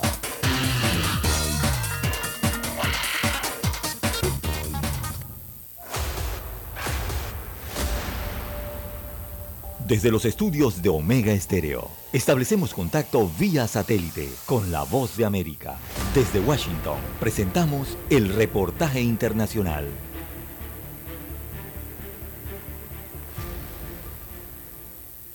Una subsidiaria de Hyundai Motor Company utilizó mano de obra infantil en una planta que suministra piezas para la línea de ensamblaje del fabricante de automóviles coreano cerca de la ciudad de Montgomery, Alabama. Esto según la policía del área, la familia de tres trabajadores menores de edad y ocho empleados anteriores y actuales de la fábrica. Trabajadores menores de edad, en algunos casos de 12 años, trabajaron recientemente en una planta de estampado de metales operada por Smart Alabama. Smart suministra piezas para algunos de los automóviles más populares construidos por Hyundai en Montgomery, su planta de ensamblaje insignia de Estados Unidos. En un comunicado el viernes, Hyundai dijo que no tolera las prácticas laborales ilegales en ninguna de sus entidades. Smart, por su parte, dijo que niega cualquier acusación de que empleó a sabiendas a alguien que no es elegible para empleo. El padre de los menores confirmó la información en una entrevista con la agencia de noticias Reuters. El viernes, Rusia y Ucrania firmaron un acuerdo histórico para reabrir los puertos ucranianos del Mar Negro a las exportaciones de granos, lo que genera esperanzas de que se pueda aliviar la crisis alimentaria internacional agravada por la invasión rusa. El acuerdo concluye dos meses de conversaciones mediadas por Naciones Unidas y Turquía. Moscú ha negado su responsabilidad por el empeoramiento de la crisis alimentaria, culpando a las sanciones por frenar sus propias exportaciones de alimentos y fertilizantes y a Ucrania por minar los accesos a sus puertos del Mar Negro. Hoy se prende un faro en el Mar Negro, un faro de esperanza, un faro. Rusia y Ucrania firmaron este viernes en Estambul un acuerdo para reabrir los puertos ucranianos en el Mar Negro, lo que permitirá la exportación de granos. El anuncio se da dos meses después del inicio de las negociaciones mediadas por Naciones Unidas y Turquía. Ustedes han superado los obstáculos y han dejado de lado sus diferencias para allanar el camino de una iniciativa que servirá a los intereses comunes de todos. Promover el bienestar de la humanidad ha sido el motor de estas conversaciones. La pregunta no ha sido qué es bueno para un lado o el otro. El enfoque ha estado en qué es lo que más importa para la gente de nuestro planeta. El secretario general de la ONU, Antonio Guterres, firmó acuerdos separados con el ministro de Infraestructura de Ucrania, Oleksandr Kubrakov, y el ministro de Defensa ruso, Sergei Shoigu, en relación al transporte seguro del grano, y uno más con Rusia que incluye garantías debido a las sanciones contra Rusia para la comercialización de su grano y fertilizantes. Me gustaría aprovechar esta oportunidad para agradecer al señor Putin y al señor Zelensky por su liderazgo. Todos sabemos que no habrá perdedores en una paz justa. Deseo sinceramente que este paso conjunto que estamos dando hoy en Estambul con los representantes de Rusia y Ucrania sea un nuevo punto de inflexión que reviva la esperanza de paz. No importa cómo se desarrollen las cosas en el terreno, la guerra finalmente terminará en la mesa de negociaciones. Naciones Unidas establecerá un centro de coordinación en Estambul para garantizar el transporte del grano tras la firma del acuerdo. Ucrania podrá exportar 22 millones de toneladas de grano y otros productos agrícolas que han estado estancados en los puertos del Mar Negro desde que inició la guerra. Celia Mendoza, Voz de América, Naciones Unidas. Una abrasadora ola de calor sigue extendiéndose en Estados Unidos y ya son más de 100 millones las personas que están bajo alerta por las elevadas temperaturas. Los termómetros rompen récords casi a diario y no solo en zonas cálidas, sino también en lugares en los que están acostumbrados a un clima frío, como en Salt Lake City, en el estado de Utah, y que esta semana alcanzó una nueva marca al superar los 41 grados Celsius. Desde el Servicio Meteorológico Nacional alertaron que este peligroso calor continuará afectando a los territorios del sureste, el centro sur y el este del país a medida que nos acercamos al fin de semana. Cada año mueren docenas de personas por causas relacionadas con las altas temperaturas y a fin de prevenir tragedias de este tipo, desde el Servicio Meteorológico Nacional recordaron la importancia de mantenerse hidratado en todo momento y emitieron una serie de consejos prácticos como evitar actividades deportivas en las horas de más calor o no dejar nunca a ninguna persona ni animal en un automóvil cerrado y sin aire acondicionado. En varios puntos de la geografía estadounidense se activaron las emergencias por el calor y las autoridades pusieron en marcha un plan para combatir las altas temperaturas, como fue el caso de Boston, al noreste del país, donde la alcaldesa de la capital de Massachusetts, Michelle Wu, anunció diversas zonas de refrigeración e instalaciones para refrescarse. En tanto, en el viejo continente, una histórica ola de calor ha sofocado a casi toda Europa, incluidos países cuyas temperaturas suelen mantenerse templadas, como es el caso de Polonia o Gran Bretaña. Y los expertos advierten que este fenómeno empeorará cada vez más por el cambio climático y sus destructoras consecuencias. Mientras en el Mediterráneo los dispositivos de extinción continúan luchando por contener y sofocar las llamas de docenas de incendios activos que arrasan con la biodiversidad de un paisaje único y ponen en peligro al conjunto de la sociedad que se ve afectada por los fuegos. Por otro lado, Italia y Portugal sufren una sequía sin precedentes que impacta los niveles del agua en ríos y lagos. Ante este dramático escenario, la comunidad científica asegura que las olas de calor globales son una advertencia de lo que podría ser el futuro habitual de Europa. Una situación insostenible en la que las temperaturas serán todavía mayores y donde las olas de calor se extenderán durante más días, a no ser que se logre mitigar el cambio climático. Judith Martín Rodríguez, Voz de América. El principal paso fronterizo montañoso entre Chile y Argentina reabrió esta semana después de que una fuerte nevada en los Andes lo obligara a cerrar durante unas dos semanas, dejando varados a miles de camiones. Los vehículos han estado avanzando lentamente a lo largo de la carretera conocida como Los Libertadores. Algunos de los conductores habían estado esperando durante varios días.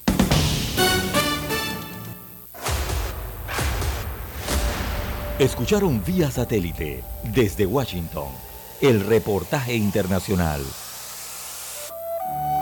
Para los que están enamorados. Hoy corté una flor.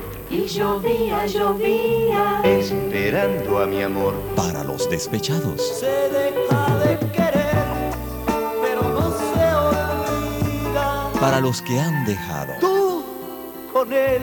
Para aquellos que se aman eternamente.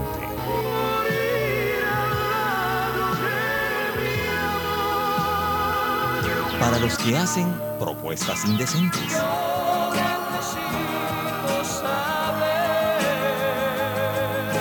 Si quieres ser mi amante. Clásicos. Clásicos del sábado. Del sábado. Clásicos del sábado. Todos los sábados por Omega Estéreo 107.3, la radio sin fronteras. Noticiero Omega Estéreo.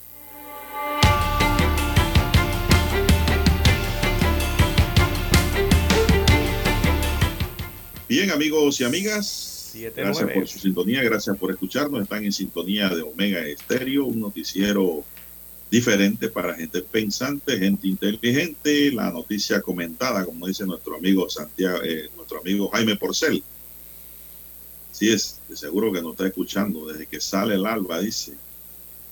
Desde que los cocuyos se guardan, él queda con el radio encendido, don César. Bueno, el precandidato a diputado Alexis Jiménez Oliva se entregó ayer y a todo pulmón gritó en las escalinatas de la Procuraduría que era un perseguido político por ser un luchador social y cuestionó que se ofreciera 5 mil dólares por su cabeza poniendo en peligro su vida.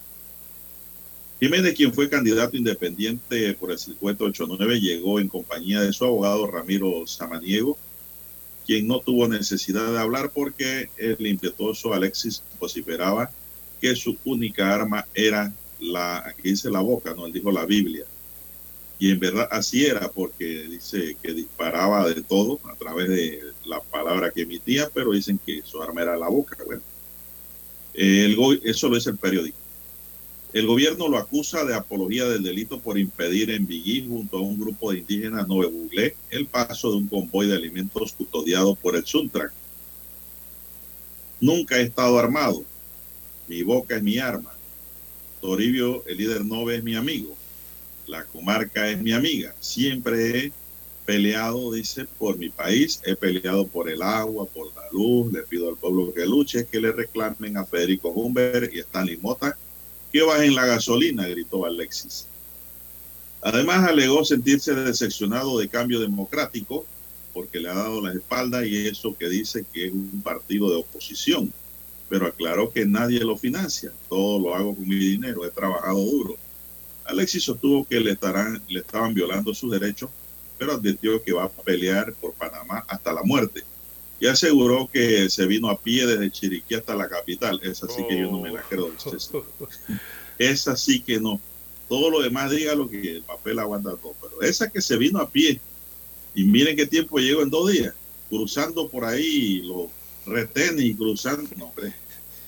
El político que llegó, dicen, sacado, fue trasladado, esposado y con grilletes en avión del Senán hasta la ciudad de David de vuelta, donde debe enfrentar el proceso, César. Así es, ambos. La verdad que. La verdad que los dos tienen que ir a Chiriquí. sí, los tienen que regresar a Chiriquí, eh, evidentemente, ¿no?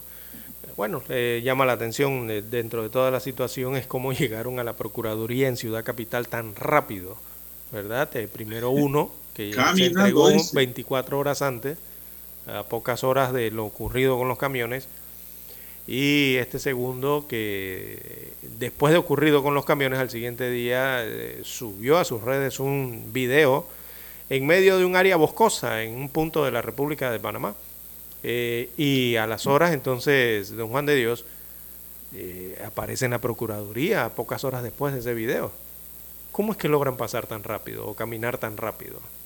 o no sé si volar tan rápido pero bueno. Para mí que, por mí que vinieron por el aire, entonces. Sí. Ese cuento de caminar, no. No, no, no. no. Esa, esa parte, ahí, ahí, ahí, ahí, se le dañó el discurso. Un juez de garantía dio ayer por presentada la imputación de cargos en contra de Manuel Murillo por los delitos de lesiones personales, apología del delito y extorsión y delitos contra las libertades individuales. Alexis Jiménez, en tanto, se entregó a las autoridades del Ministerio Público y fue llevado a Chiriquí.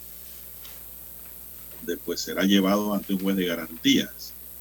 Ambos enfrentan la justicia por pedir, impedir y bloquear el miércoles 20 de julio un convoy de camiones que trasladaban 50 mil quintales de productos agrícolas con destino a la capital panameña para frenar el desabastecimiento. No, el desabastecimiento sigue. Eso no iba a frenar nada un desabastecimiento tampoco. Pero, don César, este es un caso rodeado de misterio. ¿eh? Sí, sí, muchas preguntas eh, sin responder, ¿no? El abogado de Jiménez es Ramiro Samaniego, fue el que se presentó ayer entonces a la defensa de eh, Jiménez. Y, posteriormente fue llevado a David, como usted bien señala, don Juan de Dios. No sé si los abogados van a ir hasta allá también, don César. Hay que ver qué Porque el decisión otro toma, ¿no? abogado que estaba acá con el otro señor Murillo es el licenciado Sinclair. No sé si ellos van para Chiriquí también a asumir su defensa. Se tienen que ir en avioneta. Porque por carretera no creo que lleguen a tiempo. Bien, don Roberto, vamos a hacer la última pausa para regresar con más. Problemas de tierra, accidentes graves, reclamos a aseguradoras, incumplimientos de contratos, reclamos de herencias, todo asunto civil y penal, consulte al 6614-1445. Ahora contamos con el servicio de asesoría, confección de pliegos de cargos, impugnación y defensa en materia de contrataciones públicas. 6614-1445. Licenciados Juan de Dios Hernández Sanjur y Belkis Hernández Díaz. Desde los estudios de Omega Estéreo, establecemos contacto vía satélite con la voz de América. Desde Washington, presentamos el reportaje internacional.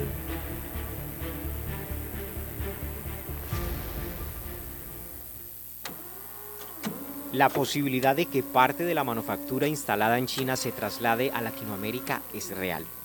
Según la firma consultora Kearney, algunos componentes que las empresas venían importando desde el gigante asiático ahora se los piden a México y a fabricantes locales.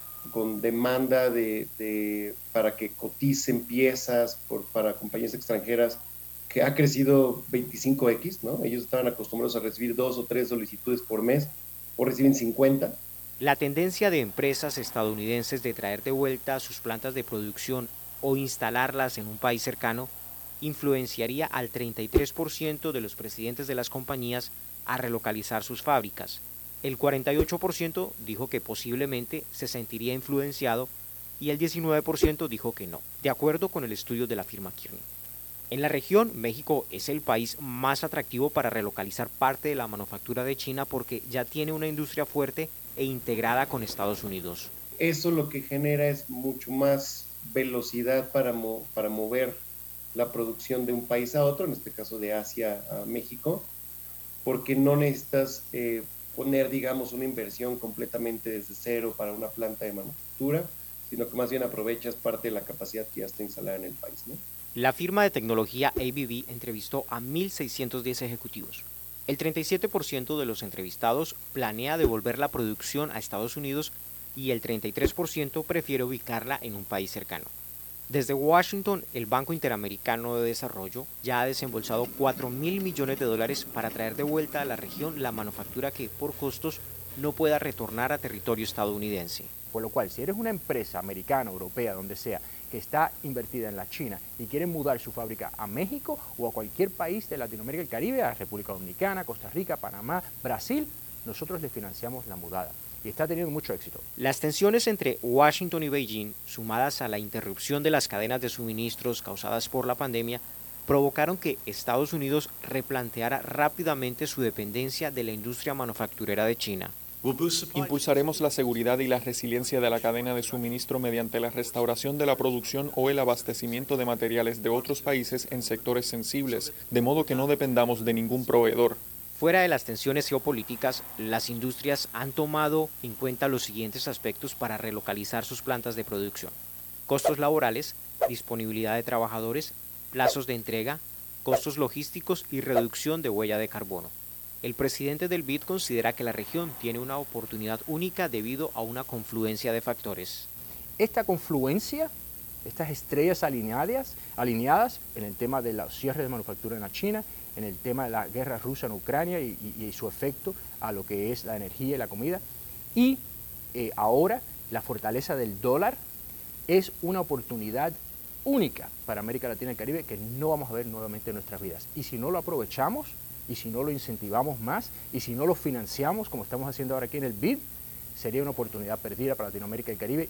Expertos consideran que antes de dos años se podría evaluar el impacto del reacomodo de las plantas de producción a nivel global.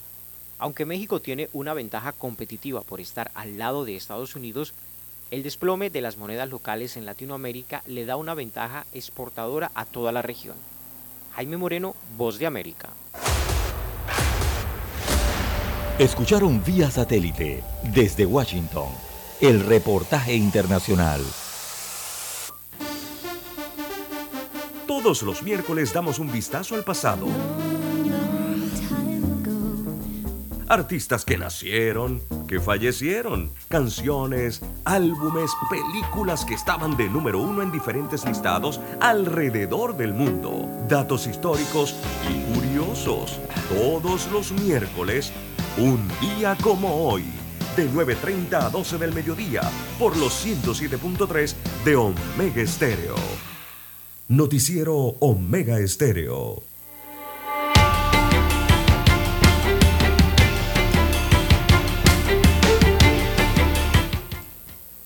Bueno, dice aquí un oyente que me escribe del 3985, dice buenos días, esto del señor Alexis y sus acompañantes, todo un montaje. Pues si están diciendo que de que él estaba detenido, deteniendo un camión que no estaba en el convoy, que los otros por miedo se regresaron, ¿no será que tomaron ese video en Panamá diciendo que estaban allá? Y el camión que secuestraron se prestó para eso, para hacer el video. Bueno, el oyente tiene todo el derecho a pensar, don César, y a sospechar, porque hay cosas aquí que no cuadran, como en efecto se está observando, don César. Porque Ah. yo tampoco vi armas siquiera. Todo el mundo dice, "¿Y las armas? Yo, yo no he visto armas. Claro, hay que revisar Yo los escuché. videos. En Yo los escuché voz nada más de los dos y presencia de los dos en una oscuridad. Dice, buenos días señores, escuché el argumento de los industriales donde hablan de la libre oferta y demanda y la empresa privada, pero no dicen nada de los oligopolios y de, eh, no sé qué dice aquí, se ponen de acuerdo para controlar los precios, así que pregunto cuál es la libre oferta y demanda. Bueno, ese es uno de los problemas que hay aquí. Dios me ha dado, dice, la oportunidad de vivir por largo tiempo en otros países y he visto cómo las personas apoyan la producción local. En Panamá, ¿cuándo tendremos verdaderamente supermercados donde solo vendan productos nacionales? Bueno, Pero hay que ir a Costa Rica para que usted vea cómo es eso. Donde el productor pueda ofrecer sus productos. incluso Colombia, Irán ¿no? hay tiendas claras que sí las hay, pero son tiendas descuidadas donde no dan ganas ni de entrar. Dice el oyente, saludos estimados amigos de la mesa. Bueno, es parte de lo que se está discutiendo es. en la mesa. Recordemos que en la disertación de la economista Maribel Gordón, ella estaba pidiendo en su sustentación, estaba solicitando más bien eh, que sea más claro eh, el- el- la explicación por parte del gobierno en cuanto a eh, el precio y el ahorro real que implicaría, por ejemplo, incluir en la lista del control de precios los 17 productos propuestos por el ala gubernamental, ¿verdad? En la comisión técnica del Ejecutivo que presentó esos 17 productos, Pero, ya que César, por eso que yo digo- desde ese punto de vista eh, ellos señalaban que no era saludable solamente dar un listado que incluyera artículos que no son de la canasta básica de alimentos, ¿no? Porque incluyeron allí creo que pastas de dientes y otro de dientes y otros productos. Pero, don César, eso yo pienso que le corresponde explicarlo al sector privado. Si es bueno, si se puede o no se puede. A nadie le gustaría que otro decida por lo suyo. Por eso que yo digo que la mesa tiene que ser tripartita para que se ajusta.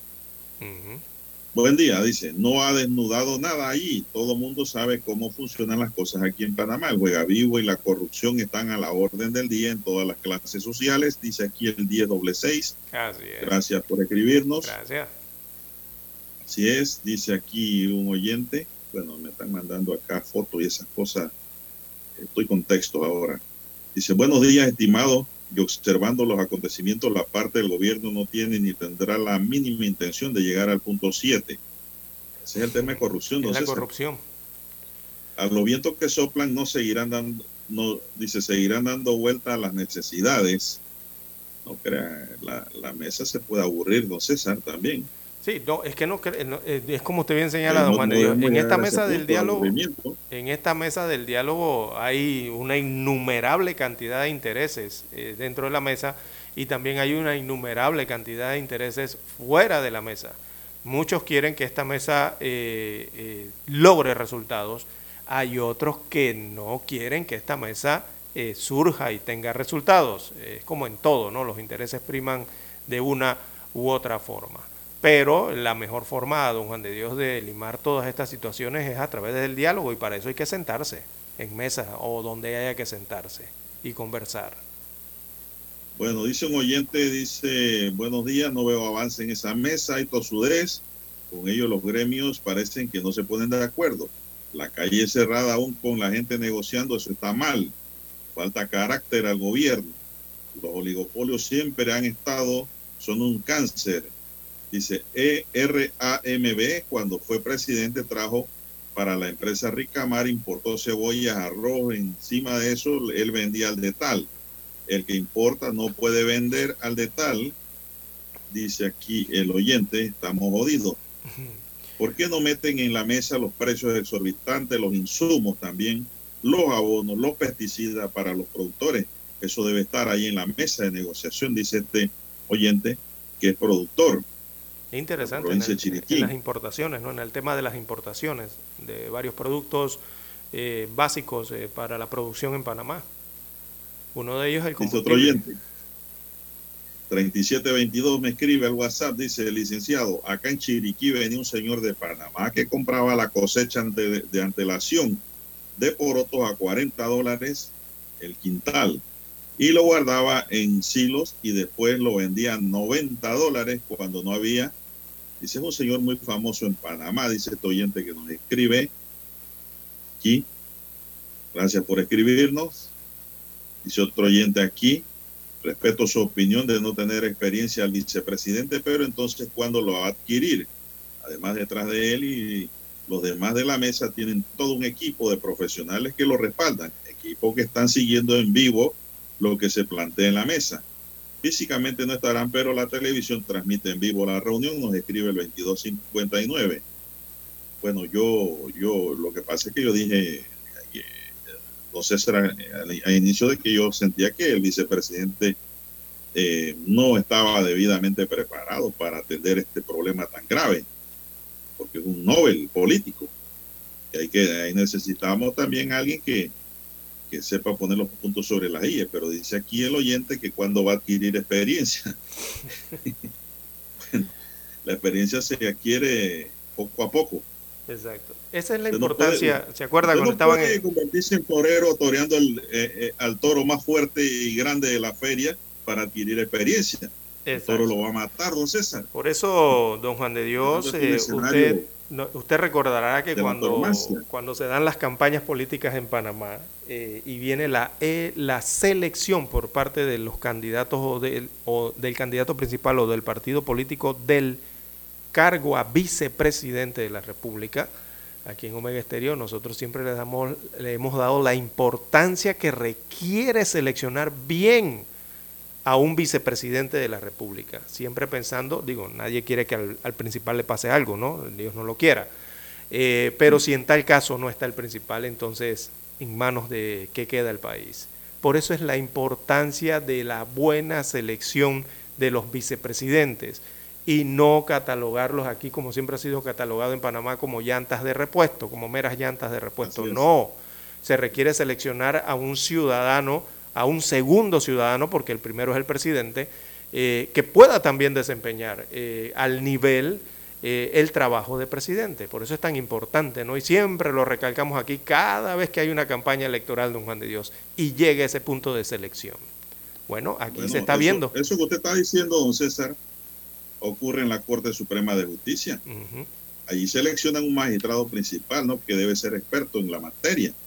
Pero también le ponen un suplente que también tiene que ser experto en la materia en igual conocimiento que el principal. Como si fuera el principal, exacto. Así mismo es.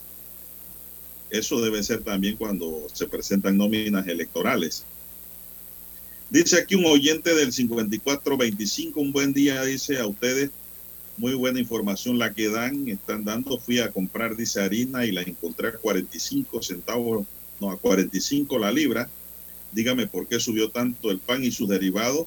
Si la harina no ha subido, hay varios precios, yo pregunté y nadie me supo responder nada.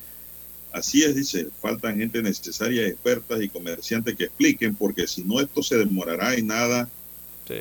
Depende del tipo de harina. dice tu oyente. Es que todo Otro depen- oyente dice, ¿y depende del tipo de harina, don Juan de de Dios, diálogo que- no pide volver el precio de las cosas que subieron al precio original antes de que la gasolina subiera, ya que ahora mismo el combustible está a un precio bajo. ¿Por qué no regresan los precios anteriores? ¿Por qué se quedan con los mismos precios? Dice tu oyente. Porque eso no Toda se mide. Porque eso no se mide. Ese es el problema, que no hay control. Como no hay control de precios, no hay medición. Entonces, ah, eso no lo miden, es. exacto. Está en toda la razón el amigo oyente.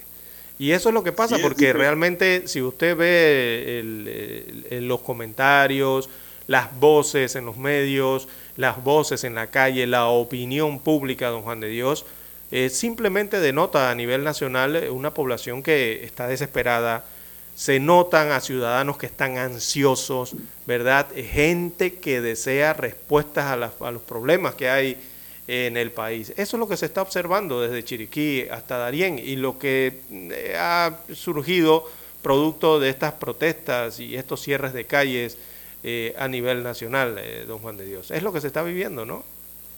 Bueno, dice aquí, voy con la última porque se nos acabó el tiempo prácticamente. Dice, buenos días y acá el ciento de plátano en Puerto Ormelle lo compran entre 7 y 10 dólares. Información para ustedes. O sea, es lo que hemos venido diciendo, César. Que la, los productores adquieren un bajo precio del productor, pero en la cadena se va aumentando eso, que al final de la historia hay unos sobrecostos también. Allí que le llaman ganancia. Entonces, todas esas cosas hay que mirarlas con detenimiento porque el país cada día se empobrece más, hay menos poder adquisitivo, más enfermedades por falta de alimentación Sana. y esas cosas las tiene que contemplar el gobierno nacional del señor Nito Cortizo. O sea, ¿tienes algo más que agregar a la mañana, don César? Eh, no, don Juan de Dios, ya hemos cumplido con el tiempo la mañana de hoy. Así que a, usted el des- a noticiero. despedir el noticiero. Bueno, eh, con ustedes estuvimos hoy desde las noticias, comentarios y análisis. Juan de Dios Hernández Sanjuro. Y este es su servidor César eh, Lara. Eh, lo esperamos eh, bien temprano el próximo lunes a las 5 y 30 de la mañana, Dios mediante, para una nueva emisión informativa. A continuación los dejamos con los éxitos, los clásicos del sábado con Roberto Antonio Díaz. Hasta aquí, Noticiero Omega Estéreo.